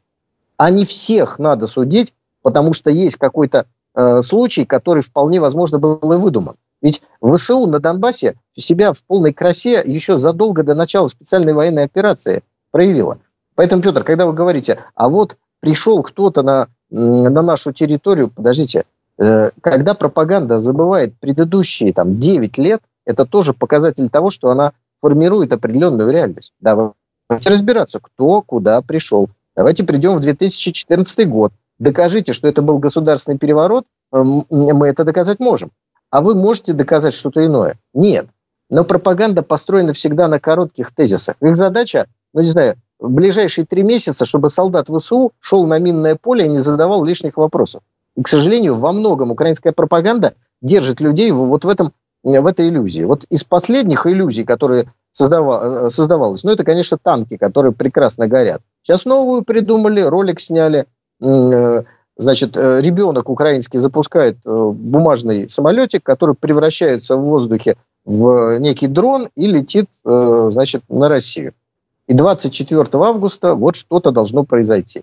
24 августа – это еще несколько недель с момента выпуска этого ролика. Значит, несколько недель солдаты ВСУ будут жить в иллюзии, что 24-го что-то произойдет.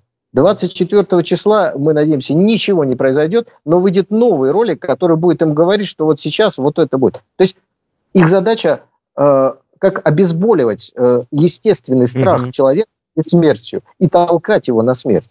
А солдата им не жалко. Поэтому они ему все время выдумывают сказки. Ты светлый эльф, там орки, ты их победишь. Почему? Ну, ну как, ты же человек, а они не люди, значит, ты победишь. Ах, не победил, значит, мы тебе меч-кладенец дадим. Сейчас вот германские, так сказать, трудящиеся выкуют его и тебе принесут. Ах, меч не помог тебе этот. Ну, хорошо, значит, что-то с воздуха прилетит. Это все вот такие мифы и сказки создаваемые. И это было бы интересно с точки зрения психологии человека. Но ведь это все кровью залито. И каждый такой миф – это еще десятки тысяч убитых, искалеченных людей, которые только потом, лежа в госпитале без ног, без рук, понимают, что, в общем-то, им по ушам ездили, обманывали, и ничего не происходит.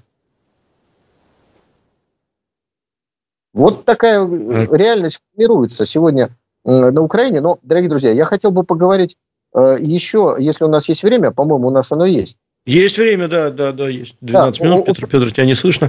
Э, да, 12 минут еще есть. Э, слушаем тебя. Я о политическом терроре поговорить. Сегодня на новостные ленты пришла э, печальная информация о том, что в Эквадоре убит кандидат в президенты. Да. Значит, э, зовут его Фернандо Вилья Висенсио, сложно произносимая для русского человека фамилия, но тем не менее – Значит, краткий курс э, истории Эквадора.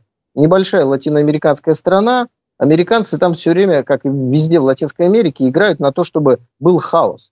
Поэтому 8 кандидатов в президенты. Э, тот несчастный, которого застрелили, имел второй по, э, так сказать, по величине рейтинг. Но тоже не очень большой, порядка 14%. Что обращает на себя внимание?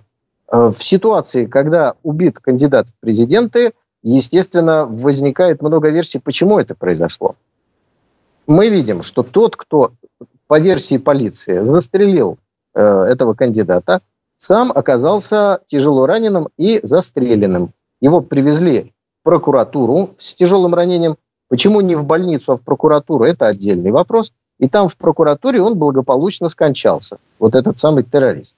В итоге концы в воду. Кто кого убил, зачем убил, ну вот на эту тему я предлагаю немножечко порассуждать. Значит, первая угу. э, вещь, которая всегда выдвигается, кандидат в президенты номер два с рейтингом, конечно же, представляет опасность для кандидата номер один. Да? Значит, злодейская эквадорская власть, которая сама же охраняет этого кандидата, его охраняла полиция, сама же, возможно, вероятно, в том, что он был убит. Вот эту версию активно будут продвигать Э, те СМИ, которые э, ну, погружены в ситуацию, потому что мы от Эквадора все-таки далеко находимся. Но смотрите, альтернативная версия не менее вероятна. Для того, чтобы поставить под сомнение итоги выборов, нужно э, подтолкнуть к участию в выборах э, какого-нибудь такого активного, имеющего определенную популярность, но не сверхпопулярного политика-журналиста. И вот убитый Фернандо Вилья Висенсио на, на такую роль очень подходит. Дальше, в ходе избирательной кампании его запланированно убивают или тяжело ранят. Ну, в данном случае э, покушение, к сожалению, получилось. И ответственность за это немедленно возлагают на власть, которая этому отношения не имеет вообще никакого. Дальше э, под сомнение ставятся итоги выборов. Не забудем, не простим. И вполне вот себе уже такая заваруха в родном Эквадоре получилась. Я сейчас в рамках написания книги э, про терроризм, она вот в октябре выйдет под названием «Террор. Кому и зачем это нужно», очень много таких э, э, интересных вариантов э, рассмотрел. Если не возражаете, могу вот еще один исторический пример привести. Да, с удовольствием. Да? Отлично. Тогда переходим в Германскую империю. Э, к товарищу Бисмарку, ну, я надеюсь, наши слушатели знают, что, в общем, Отто фон Бисмарк – это создатель Германской империи, говоря немецким языком германского рейха, потому что слово рейх означает империя на немецком языке, второго. Гитлер создал третий рейх, а вот это вот второй э, рейх. Значит, ну и создатель мая... всех цитат в интернете, как мы знаем. ну, ну, ну, ну, не всех цитат. Э, если, Некоторые Ленин создал, согласен, да. Ну, Бисмарка хороший цитаты. Вот действительно, э, для своего народа сделал очень, очень много полезного. Надо сказать, что он к России относился с большим уважением и большой опаской. Поэтому его цитата, что никогда не воюйте с русскими, она, в общем, абсолютно правильная. Когда Бисмарка убрали от активной политической деятельности, то, по сути, его э, подопечный, кайзер Вильгельм II, забыв об вот этом э, завете Отто фон Бисмарка, начал войну с Россией в 1914 году. Она печально закончилась для него, ну и для нас тоже, к сожалению, очень печально закончилась. Так вот, э, Бисмарк очень с большим уважением относился к России, даже носил кольцо с надписью «Ничего» по-русски, потому что он выучил русский язык, когда был послом э, в Петербурге, и это слово «ничего», оно его э, ну, просто поражало воображение. То есть спрашиваешь русского, как у тебя дела? Ничего. Ну, то есть нам с вами понятно, что имеет в виду человек, да? А, а, а вот его немецкое сознание было поражено. Это ничего, это как? Потому что аналога на немецком языке нет. Есть слово «ничего» в смысле вообще ничего. То есть nichts, нету ничего. Но мы же с вами глубже отвечаем на вопрос, когда э, нас спрашивают, как дела. И там замечательно, здорово, ну, редко русский человек отвечает. В основном говорит, ничего. И дальше добавляет, нормально так себе. Ничего, так нормально. Так вот, значит, солнечным днем 7 мая 1866 года Бисмарк шел себе по улице Унтерден-Линден, еще, естественно, не знал, что 7 мая будет накануне 8 мая, а дальше там уже 9 мая, но только через много десятилетий, как не послушает Кайзер, а следом за ним и э, другие канцлеры Германии заветов не воевать с Россией, шел себе по, по улице, к нему подошел студент Фердинанд Кохен Блинд и выстрелил в него пять раз из пистолета. Времена были вегетарианские, премьер-министры ходили без охраны какой-либо, а, поэтому Пуля из этих пяти выстрелов одна оцарапала, значит, бок э, Бисмарку. Маленькая царапина, там ему, не знаю, пластырем заклеили. Самое интересное дальше. Студента схватил чуть не сам Бисмарк, прохожие, полиция пришла, отвезли его в отделение полиции. И знаете, друзья, что случилось дальше с этим Фердинандом Коханом Блиндом? Mm-hmm. Во время допроса он взял ножницы и засадил себе в горло. Официальная версия – вот. Круто. И умер. Крутой чувак был. Ну, да, вот э, Трофим сразу. Ну, в общем, его, скорее всего... Да, Трофим, скорее всего, наверное, так. Как говорится, э, цитата из советской комедии, э, как говорил один мой друг покойный, я слишком много знал. Вот, когда мы видим с вами историю в Эквадоре, где покушающийся, естественно, тяжело ранен в перестрелке с полицией, и везут его в прокуратуру, а не в больницу, то что с ним в прокуратуре происходит? Думаю, что ничего. Кладут на стол и ждут, пока он истечет кровью и умрет. Для того, чтобы никаких вопросов ему было невозможно задать. Точно так же. Вот это покушение, моя версия, если мы касаемся Бисмарка, он сам организовал. Он сам организовал, и поэтому этот студент, который выступил орудием, Ну, после этого якобы, э, ну, я не знаю, несложно себе представить студента, немца, который ножницы во время допроса себе в горло втыкает. Ну и сложно представить немецкого следователя, который допрашивает покушавшегося на премьер-министра и так заботливо ножницы на столе ему подвигает. Ну, как бы, там, не хотите ли, как говорится, вырезать там снежинку из э, протокола допроса? Ну, что это такое? Да, согласен. Есть такой момент. Я шел по улице, подскользнулся, упал на нож и так сто раз. Ну, старый-старый анекдот, да, приблизительно так же вот и здесь произошло. Слушай, а вот такие ситуации, ты пишешь книгу, э, они часто случаются, э, именно такого self-made политического террора? Ну, ситуации, э, это ж мы с вами так ее трактуем. Бисмарк же нигде не написал, в своих цитатах о том, что, вы знаете, если в меня кто-то стрелял, то это я сам это и организовал, да? Естественно, а, по официальной версии все это числится как э, реальное покушение. Но отличить одно от другое очень, очень сложно. Если мы возьмем историю там, второй половины XIX века, начала XX века, прямо эпидемия террористических актов, покушений на государственных деятелей. Многие из них я рассматриваю. Часть из них, конечно, большая часть укладывается в определенную политическую логику, и их можно объяснить, владея всей фактологией происходивших тогда событий. Но есть определенные загадки, и эти загадки, ну и мою версию разгадки я тоже, собственно говоря, а скажи мне, я тебя перебью сейчас. А вот ситуация с Фанни Каплан и твоим любимым Владимиром Лениным, про который ты много что говоришь и пишешь, э, ты рассматриваешь? А, нет, потому что я ее рассматривал в другой книге уже. То есть, надо Извините. Ну, расскажи. Интересно. Называется Фанни Каплан. Она член партии эсеров. Э, это кровавый проект британской разведки еще с царского периода. Не случайно большевики, придя к власти, очень быстро вывели эту партию, партию с корнем, ее, что называется, вырвали. И вот о партии эсеров я много рассказывал. Значит, что касается Фанни Каплан и покушения на Ленина в конце лета 18 года, стреляла не Каплан, потому что она абсолютно слепая, ну, подслеповатая, это слабо сказано, не могла просто попасть. И самое главное, что с ней сделали доблестные чекисты, один из которых, товарищ Лацис, был прямым британским э, агентом. Они вот ее допросили и быстренько расстреляли, а тело в бочке сожгли. Ну, что, mm-hmm. что за такая странная спешка? Покушение на вождя мирового пролетариата, главный свидетель и покушающийся. Ну, то есть где-то вот как с Бисмарком ножницы подкладывают на стол, где-то понимаешь, что Фанни Каплан, наверное, такая подслеповатая, что промахнется мимо своего горла, а может засадить товарищу Лацису случайно. Поэтому э, не подкладывают ей ножницы, убивают и сжиг... вот это тоже тело сжигают в бочке. Это э, я ничего, ну, кажется, это официальная версия. Зачем это было сделано? Потому что среди чекистов э, были агенты британской разведки, которые таким образом покушение на Ленина, который тогда уже стоял британской разведке поперек горла, ну, э, осуществляет. Ну и чтобы была какая-то логическая законченность, э, советские руководители, ну в том числе, наверное, Ленин, хотя он в, в тяжелом положении после покушения оказался, после этого какая была реакция большевиков? Они ворвались в британское посольство, застрелили там в ходе перестрелки чекисты военно-морского аташе капитана Кроме, захватили, э, ну, в качестве заложников, если хотите, британских дипломатов, которых потом обменяли. То есть большевики сразу поняли, кто стоит за покушением Фанни Каплан, кто стоит за покушением и убийством Урицкого, которого застрелил тоже СССР, Леонид Канегисер, но сделал это уже в тогдашнем Петрограде. Ну, кстати, да, Урицкий же тоже там пошел в пачке к этому делу. Да, а что с Оталацисом-то потом было?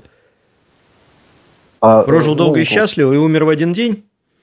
Э, умер в один день, не очень долго и не очень счастливо. В 1938 году товарища Лациса, как британского шпиона, изобличили и расстреляли. Потом он, естественно, был реабилитирован. Сейчас у нас числится как невинная жертва сталинских репрессий. Но про него, что называется, там абсолютно все понятно. Просто хотел бы сказать нашим уважаемым радиослушателям, посмотрите, один из самых кровавых палачей русского народа все время находится на линии максимального террора. И посмотрите один его эпизод. В 1905 году товарищ Лацис, еще никому неизвестный, приезжает в Лондон и вместе с другими товарищами грабит там ювелирную лавку. Дело очень громкое. Черчилль, который тогда был министром внутренних дел, артиллерийские орудия в центр Лондона при, прикатывает, чтобы взять э, латышских, значит, беженцев под контроль. В итоге суд, и, знаете, оправдывают. Британская Фемида оправдывает. Ну, подумай. А, ну все понятно.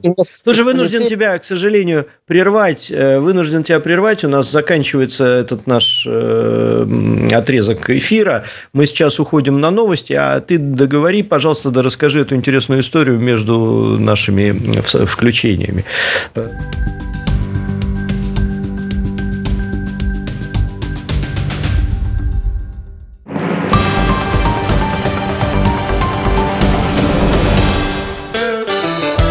Здравствуйте, я Анатолий Вассерман. Каждый вторник с 19 до 20 часов беседую с приглашенным гостем на темы, интересные не только нам обоим, но по возможности и вам. Так что постарайтесь не пропускать допрос Вассермана. Услышите много любопытного и зачастую неожиданного. До встречи! Есть что сказать? Говорите. Плюс 7 495 95 95 91 2. Вопросы ведущим. Ваше мнение. Ваше слово. Нам важно это слышать. А еще пишите на WhatsApp. Плюс 7 968 766 33 11.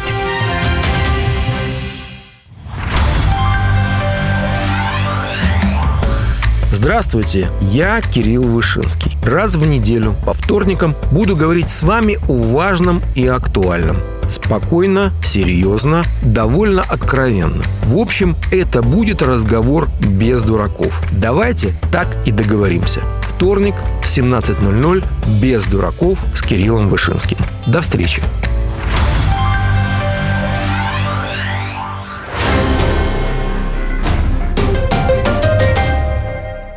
Телефон рекламной службы «Радио Спутник».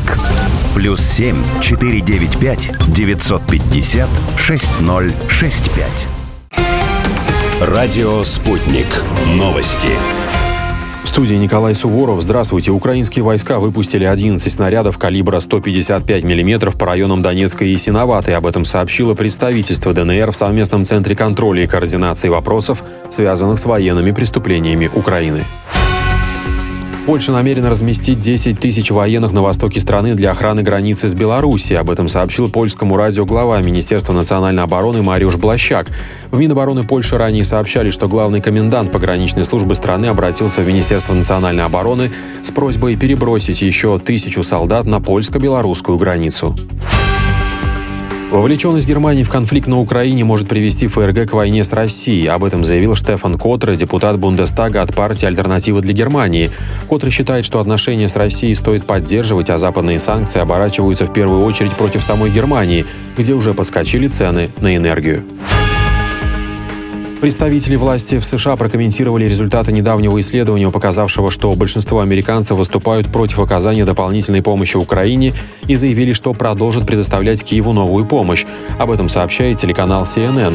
Он также приводит слова лидера фракции республиканцев в американском Сенате Митча МакКоннелла. Политик во время выступления заявил, что следует и дальше помогать Украине, потому что Штаты, цитата, не потеряли ни одного американца в этой войне. Силовики задержали жителя Самарской области, который передавал Украине данные об эшелонах с военной техникой. Возбуждено дело о госизмене. Об этом сообщает ФСБ.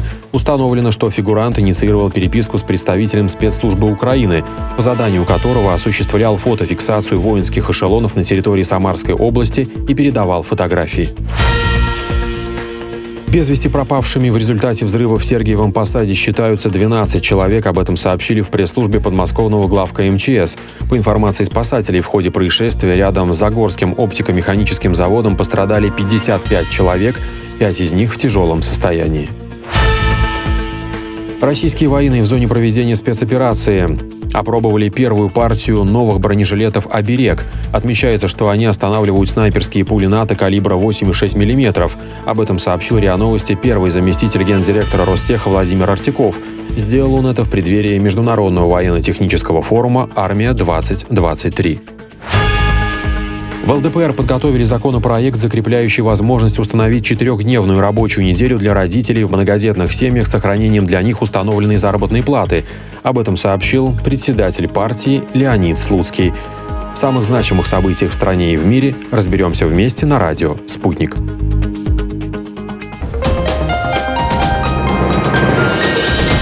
Следующий выпуск новостей на «Спутнике» менее чем через полчаса.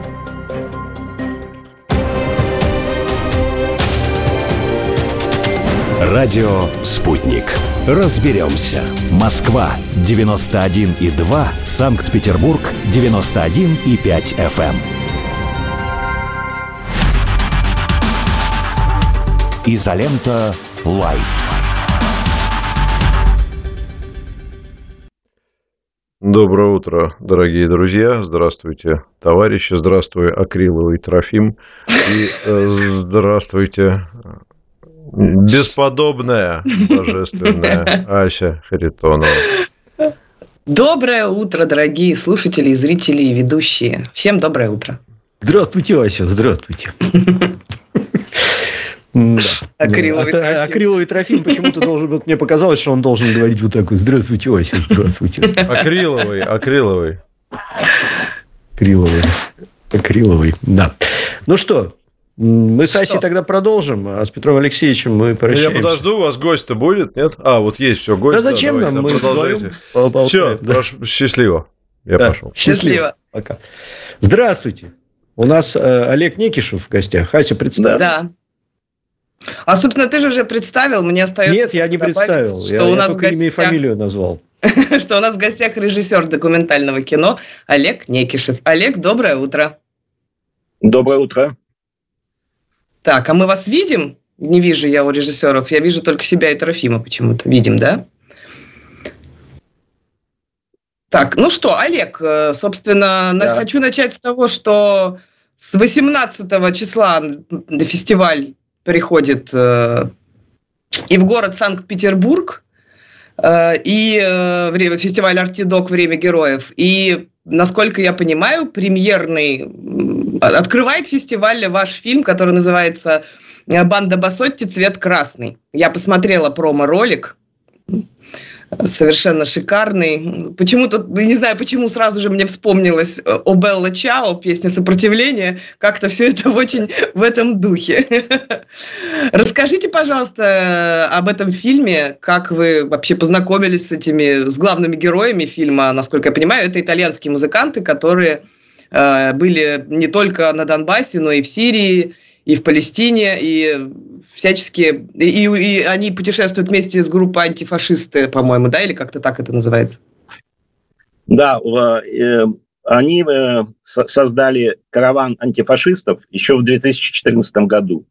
То есть после событий в Одессе, именно вот э, события в Одессе, Дом профсоюзов явился переломным таким моментом для итальянцев. Ну, они, собственно, и до этого были антифашистами, как они себя называют, антиимпериалистами. Ну, они сочиняли, пели песни на эту тему и открыто выступали против фашизма, который, к сожалению, как и говорит герой нашего фильма, до сих пор процветает в Италии. То есть там есть как бы часть фашистов и часть антифашистов, которые открыто э, устраивают какие-то сборища, э, устраивают какие-то погромы фашисты, антифашистам и так далее. То есть это, как неудивительно, это есть в Италии. И это как бы на первый взгляд это не видно, но когда начинаешь заниматься этим вопросом, то это просто поражает, что это в таком объеме существует. То есть так же, как и большое количество антифашистов, так и фашистов. И поэтому, э, так как мы уже полтора года ездим на Донбасс, снимаем фильмы с начала СВО, то мы постоянно там присутствуем. И вот в одной из поездок нам э, в Луганске сказали, что существуют какие-то странные группы, италья... э, притом не только итальянцев, иностранцев, которые каждый год приезжают на Донбасс и привозят гуманитарную помощь в детские дома, в детские сады. И нам показалось это очень интересным разыскать их и попробовать снять э, фильм о такой группе. И мы уже, будучи в Москве, связались с ними, разыскали их в, Италии, и поехали к ним в Италию э, и начали снимать фильм. И мы с ними прожили большой промежуток времени, присутствовали на их концертах в Милане, там в Памплоне и в прочих местах, были у Давида в Риме. И он нас поразил тем, что он, несмотря на такую бурную деятельность международную, он оказался простым рабочим, мусорщиком. Он по утрам время убирает мусор. И вся группа, банда Басоти, рок-музыканты, состоит из рабочих. И это их э, принципиальная позиция. Это рабочие, которые борются с фашизмом в Италии и во всем мире.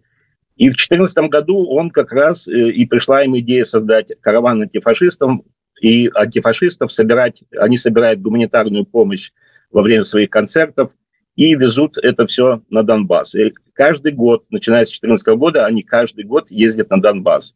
Иногда с концертами, иногда просто э, для того, чтобы раздать гуманитарную помощь. Меня да. фраза, помню, поразила в этом промо-ролике, вроде простая фраза, когда э, герой говорит, что мы посылаем на Донбасс гуманитарную помощь, а наше правительство посылает туда бомбы. А как им живется вот с такой позицией у себя дома в Италии? Как-то гонения какие-то или, может быть, какие-то проблемы они имеют? Ну, да, это их э, а, тоже одна из позиций, что они против того, что их налоги идут на вооружение, которое отправляется на Украину. Они против этого категорично и выступают, устраивают демонстрации на своих концертах, об этом объявляют. И то, что они э, ездят на Донбасс и состоят в каких-то... В общем, любые группы, которые как бы против э, ну, против войны на Украине, а, они все равно там под э, пристальным э, присмотром э, властей и спецслужб. У нас в этом же фильме есть один из героев, который ездил на Донбасс, и по возвращении, он, он журналист был, выступал на телевидении, по возвращении его включили в список, если существует такой в Италии список 12, 12 человек включены в этот список, которым запрещено, запрещены публичные выступления. Его в связи с этим уволили с телевидения. И он нигде сейчас не может найти работу, хотя он журналист, и он как-то вот перебивается частными заработками, но людей, которые помогают Донбассу, их вычисляют, включают в специальные списки, и они подвергаются вот таким преследованиям. И поэтому то, что вот э, наша группа, да, они открыто выступают, они на всех концертах, у них на заднем фоне флаг Донбасса, э, и они призывают поддержку людей Донбасса, они тоже под пристальным присмотром, и, и они понимают, что вот даже концерты, которые они частные устраивают, это в, в режиме большой секретности. А, вот мы в Милане с ним снимали, они там, как после того, как собирается публика, они закрывают двери на решетки, чтобы к ним ни боевики не пробрались, ни, ни полиция их не забрала. Поэтому ну, в таких условиях, ну, они существуют, и как неудивительно, таких людей много. Это мы начали с одной группы, а потом мы встретили, что по всей Италии существуют мощные движения – поддержку России, в поддержку людей Донбасса. И вот в этом фильме мы пытались показать, что они не одиноки, это группа банда Басоти, а практически огромное количество простых людей э, выступает в поддержку народа Донбасса. Угу. Э, насколько я понимаю, на фестиваль этот, да, который начнется у нас 18 августа, можно попасть совершенно бесплатно любому, кто в Петербурге находится сейчас и живет. И а, расскажите, пожалуйста, как э, это уже не первый город, да, в нашей необъятной родине, э, как принимали в других городах вообще этот фестиваль, какая реакция, отличается ли публика, может быть? Ну, а, вообще идея фестиваля э, родилась в годовщину начала СВО, и мы его провели 24 февраля именно в Москве.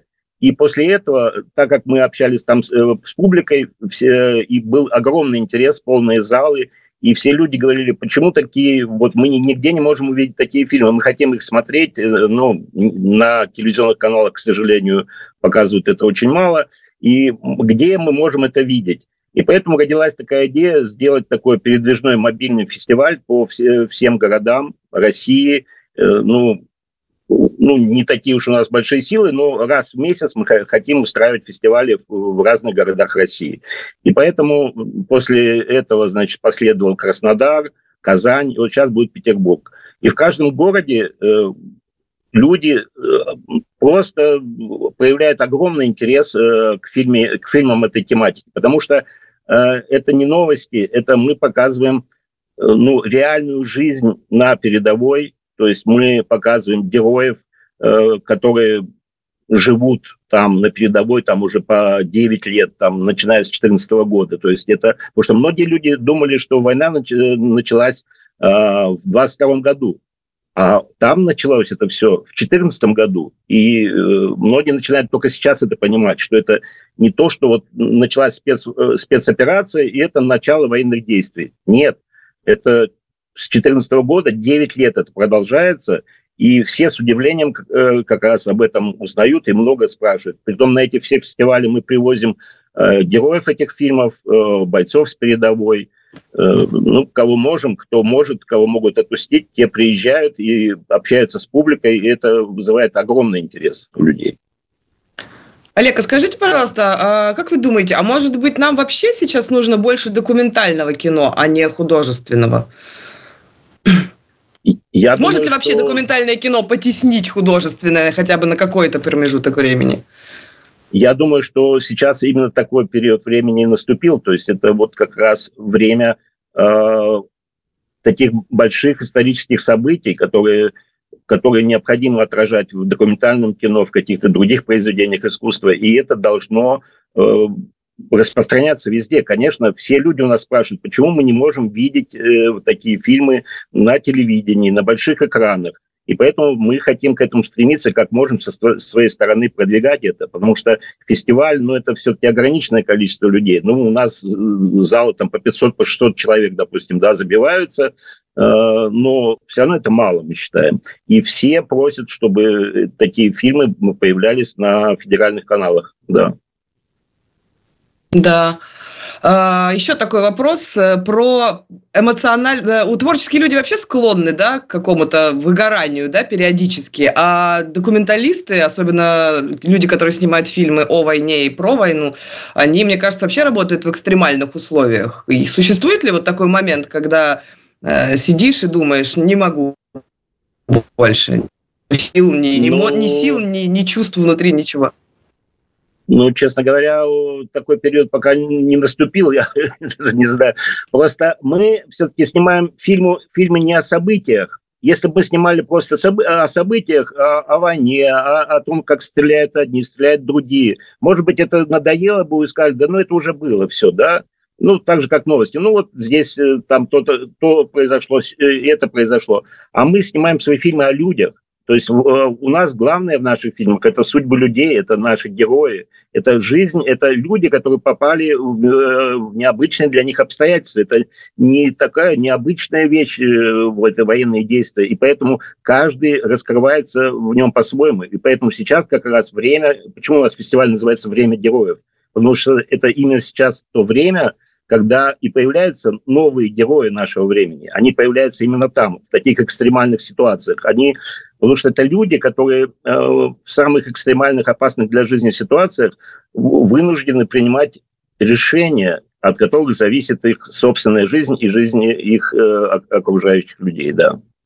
Поэтому нет, да. выгорания пока нет. Я считаю, что у нас еще очень много тем, э, связанных каким-то образом с Донбассом, вообще с людьми. Поэтому мы с большим интересом я и мои коллеги, мы всегда, э, ну, постоянно, вот уже полтора года снимаем на эту тему фильмы, и они все разные. У нас нет одинаковых фильмов, все разные. Да, я смотрела по программе фестиваля, действительно, абсолютно разные темы, э, и культурные в том числе, да, э, культурный фронт тоже же потрясающий совершенно фильм. Скажите, а где-то их можно посмотреть, ну, допустим, там кто-то работает, у кого-то нет времени, потом эти фильмы, вот куда-то зайти и посмотреть их? Да, конечно. Мы, мы специально для этого, вот уже э, после того, как мы тоже поняли об этом, что людям необходимо это где-то смотреть, потому что было много таких просьб. И мы создали такую киноплатформу, то есть она практически как кинопоиск, но наш. И там размещены все фильмы, и те, которые в фестивале, и все, которые сняты за многие годы э, нашей командой э, «Артидок». И у нас есть, существует э, такая именно платформа документального кино, на которую каждый человек может э, зайти и, и, и, и, и увидеть эти все фильмы, да.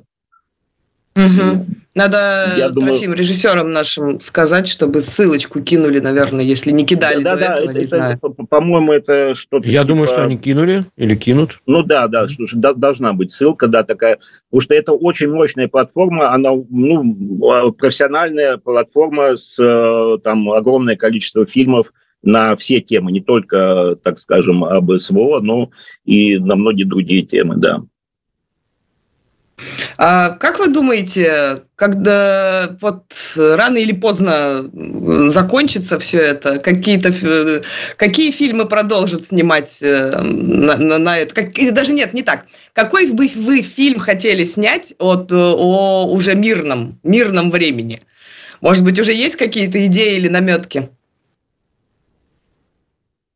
Ну, честно говоря, я об, об этом еще не думал, но потому что мы и сейчас э, как бы снимаем не только на поле боя фильмы, мы снимаем и о жизни, и о жизни простых людей Донбасса. Вот у нас мы снимали фильмы там о, о людях искусства, обо всем. Ну, то есть, как бы это нет, не будет такого резкого перехода, что мы закончилась какой-то вот такой экстремальная ситуация, и мы как бы не знаем, что делать. То есть мы постоянно, мы как бы снимаем огромное количество фильмов, герои которых люди разных профессий, не только военные, да. Угу. Трофим, есть ли у тебя вопросы? А, у меня вопрос а один я болтаю, большой. болтаю. Да, не, ну, болтаешь и хорошо, да. А, какая вот сама сверхидея э, всего того, что вы делаете? Интересно же понять сам принцип. Э, ради чего это все? То есть, что, что вы ставите основной целью деятельности? Я, основная цель – это то, что люди должны знать правду. Потому что люди должны знать и видеть правду. И на, а, ну, вообще, это задача документального кино, это как бы а, а, отражение реальной действительности и показывать правду людям, потому что мы столкнулись с тем, вот с началом СВО, я же говорю, что многие не понимают, не понимали, не понимают вообще, что происходит там. И, и причин, и вообще ничего. И поэтому мы своим документальным кино пытаемся э, э рассказать, э, что на самом деле происходит там, и, и причины, и, и что, ну, то есть показать реальную жизнь, которая происходит сейчас, о которой люди вообще ничего не знают, да. А еще тогда вопрос следующий. А я часто слышу, прям реально часто слышу от э, профессионалов кино, что не пришло время еще снимать художественное кино про СВО, потому что э, не все сюжеты написаны, скажем так, да, не, не, не все еще закончено. Э, как вы считаете, документальное кино, я, понятно, я... да, это, это очень важно. Про художественное кино. Я... Как вы? Я, я, я, я, я по-моему, даже уже что-то есть на эту тему, что-то где-то у меня проскакивал какой-то фильм. Но, тем не менее... Ну, есть считаю, «Лучшие что... в аду», есть фильм, да, про СВО, да, и ну, есть еще такое? несколько фильмов. Да, но, но я, я считаю, что сейчас время снимать. Почему не, не снимать? Именно вот сейчас, вот, извините, в Великую Отечественную войну, войну э, когда она шла, лучшие фильмы э, вообще э, советские выходили во время Великой Отечественной войны. Никто не ждал, когда она закончится. Пока это трогает людей, пока это насущно – я считаю, что все люди искусства должны заниматься этим. То есть э, художественный э, режиссер художественного кино должен снимать художественное кино, писатели писать книги, музыканты сочинять песни. Мы должны это все показывать, потому что сейчас такой период, он, ну, не знаю, как сказать, ну, такие потрясения, они не так часто бывают, и которые вызывают эмоции и новых героев, которые, которые и должны быть героями этих фильмов новых. Поэтому я считаю, я, я слышал некоторые разговоры, что да, вот э, сейчас идет, пока мы начнем что-то запускать, а вот это столько времени пройдет, это все кончится. Но, извините, уже полтора года прошло. Уже полтора года прождали, ну, а э, зачем это ждать? Это надо делать, делать и делать. И делать это сейчас. А все фильмы фестиваля да, объединяет такая героическая тематика. А есть ли у вас какое-то понимание, вот какой он русский герой образца 2022-2023 года? Я хотя, судя по вот этому премьерному фильму, он уже даже и не вполне русский герой. То есть это какой-то уже собирательный образ. Может быть, есть у вас какое-то такое описание его краткое? Ну, в первую очередь, э, на передовой мы столкнулись э, с обычными, так сказать, пацанами, да. Вот у меня даже фильм один из э, фестиваля называется «Пацаны батальона Восток». Мы сначала хотели делать фильм такой, визитную карточку батальона Восток, такой героический. Когда мы приехали на передовой, мы поняли, что все это делается обычными пацанами, которые в 18-19 лет, еще в 2014 году пришли защищать свою землю от фашистов. И тогда они явные были все фашисты. Сейчас как начинают камуфлировать это и так далее. Это был фашизм однозначно, и было уничтожение народа Донбасса. И они хотели жить на своих территориях мирно.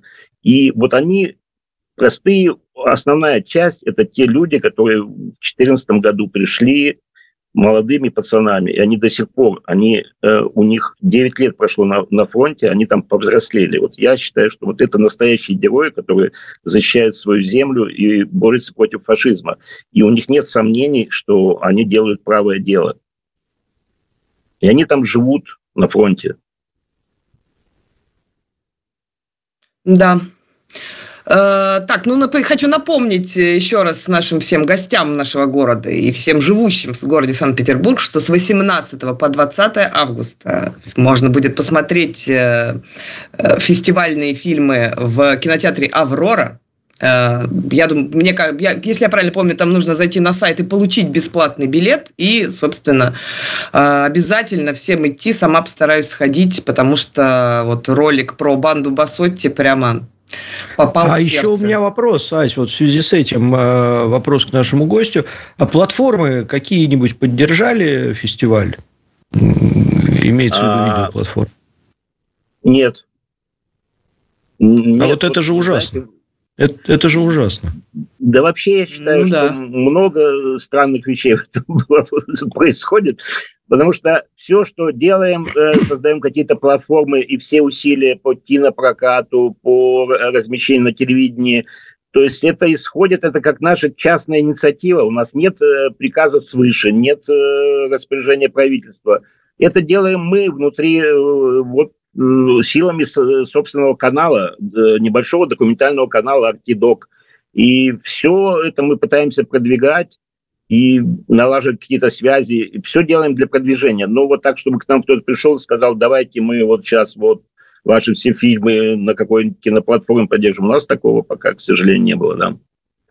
Давайте мы поддержим вас. Изолента живьем. Давайте. Давайте поддержим вас. Давайте у нас очень хорошие э, отношения и наш канал большой достаточно на Рутубе.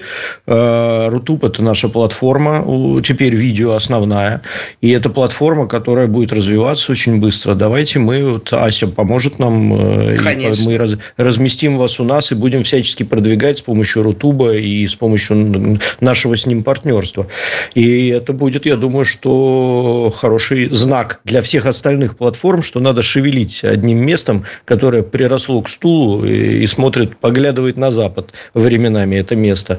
Э, вот. А Запад, в общем, не очень рвется нас там принимать, поэтому давайте все наздаки ваши, извините, это обращение к этим платформам, наздаки ваши себе куда-нибудь разместите туда, вот чем вы сидите на стуле, и займитесь тем, чтобы поддерживать э, российские платформы, э, российского производителя, зрителя российское кино, российскую документалистику в первую очередь, и поддерживать тех людей, которые возвращаются сейчас с фронта и хотят э, увидеть хорошее кино.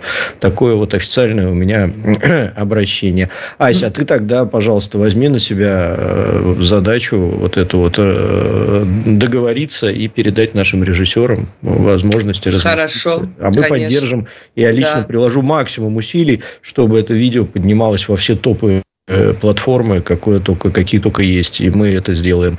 И я вам обещаю. Да, так что... с нашей командой, с нашими зрителями, я Спасибо. думаю, что это вообще Спасибо. всех победим. Да, я, я думаю, что все будет хорошо. Спасибо вам огромное, в первую очередь, за то, что вы делаете, и за ваш энтузиазм. И, и я очень надеюсь на то, что парни и девчонки, вернувшиеся с фронта, станут нашей новой волной талантов, как в свое время стали Владимир Абрамович Четуш, Юрий Никулин э, и многие другие ветераны Великой Отечественной войны. Спасибо большое. Изолента Спасибо. живем заканчивает Спасибо. свое вещание сегодня, завтра, в том же месте, в то же время. Новости на радио «Спутник». Изолента. Лайф. Bye.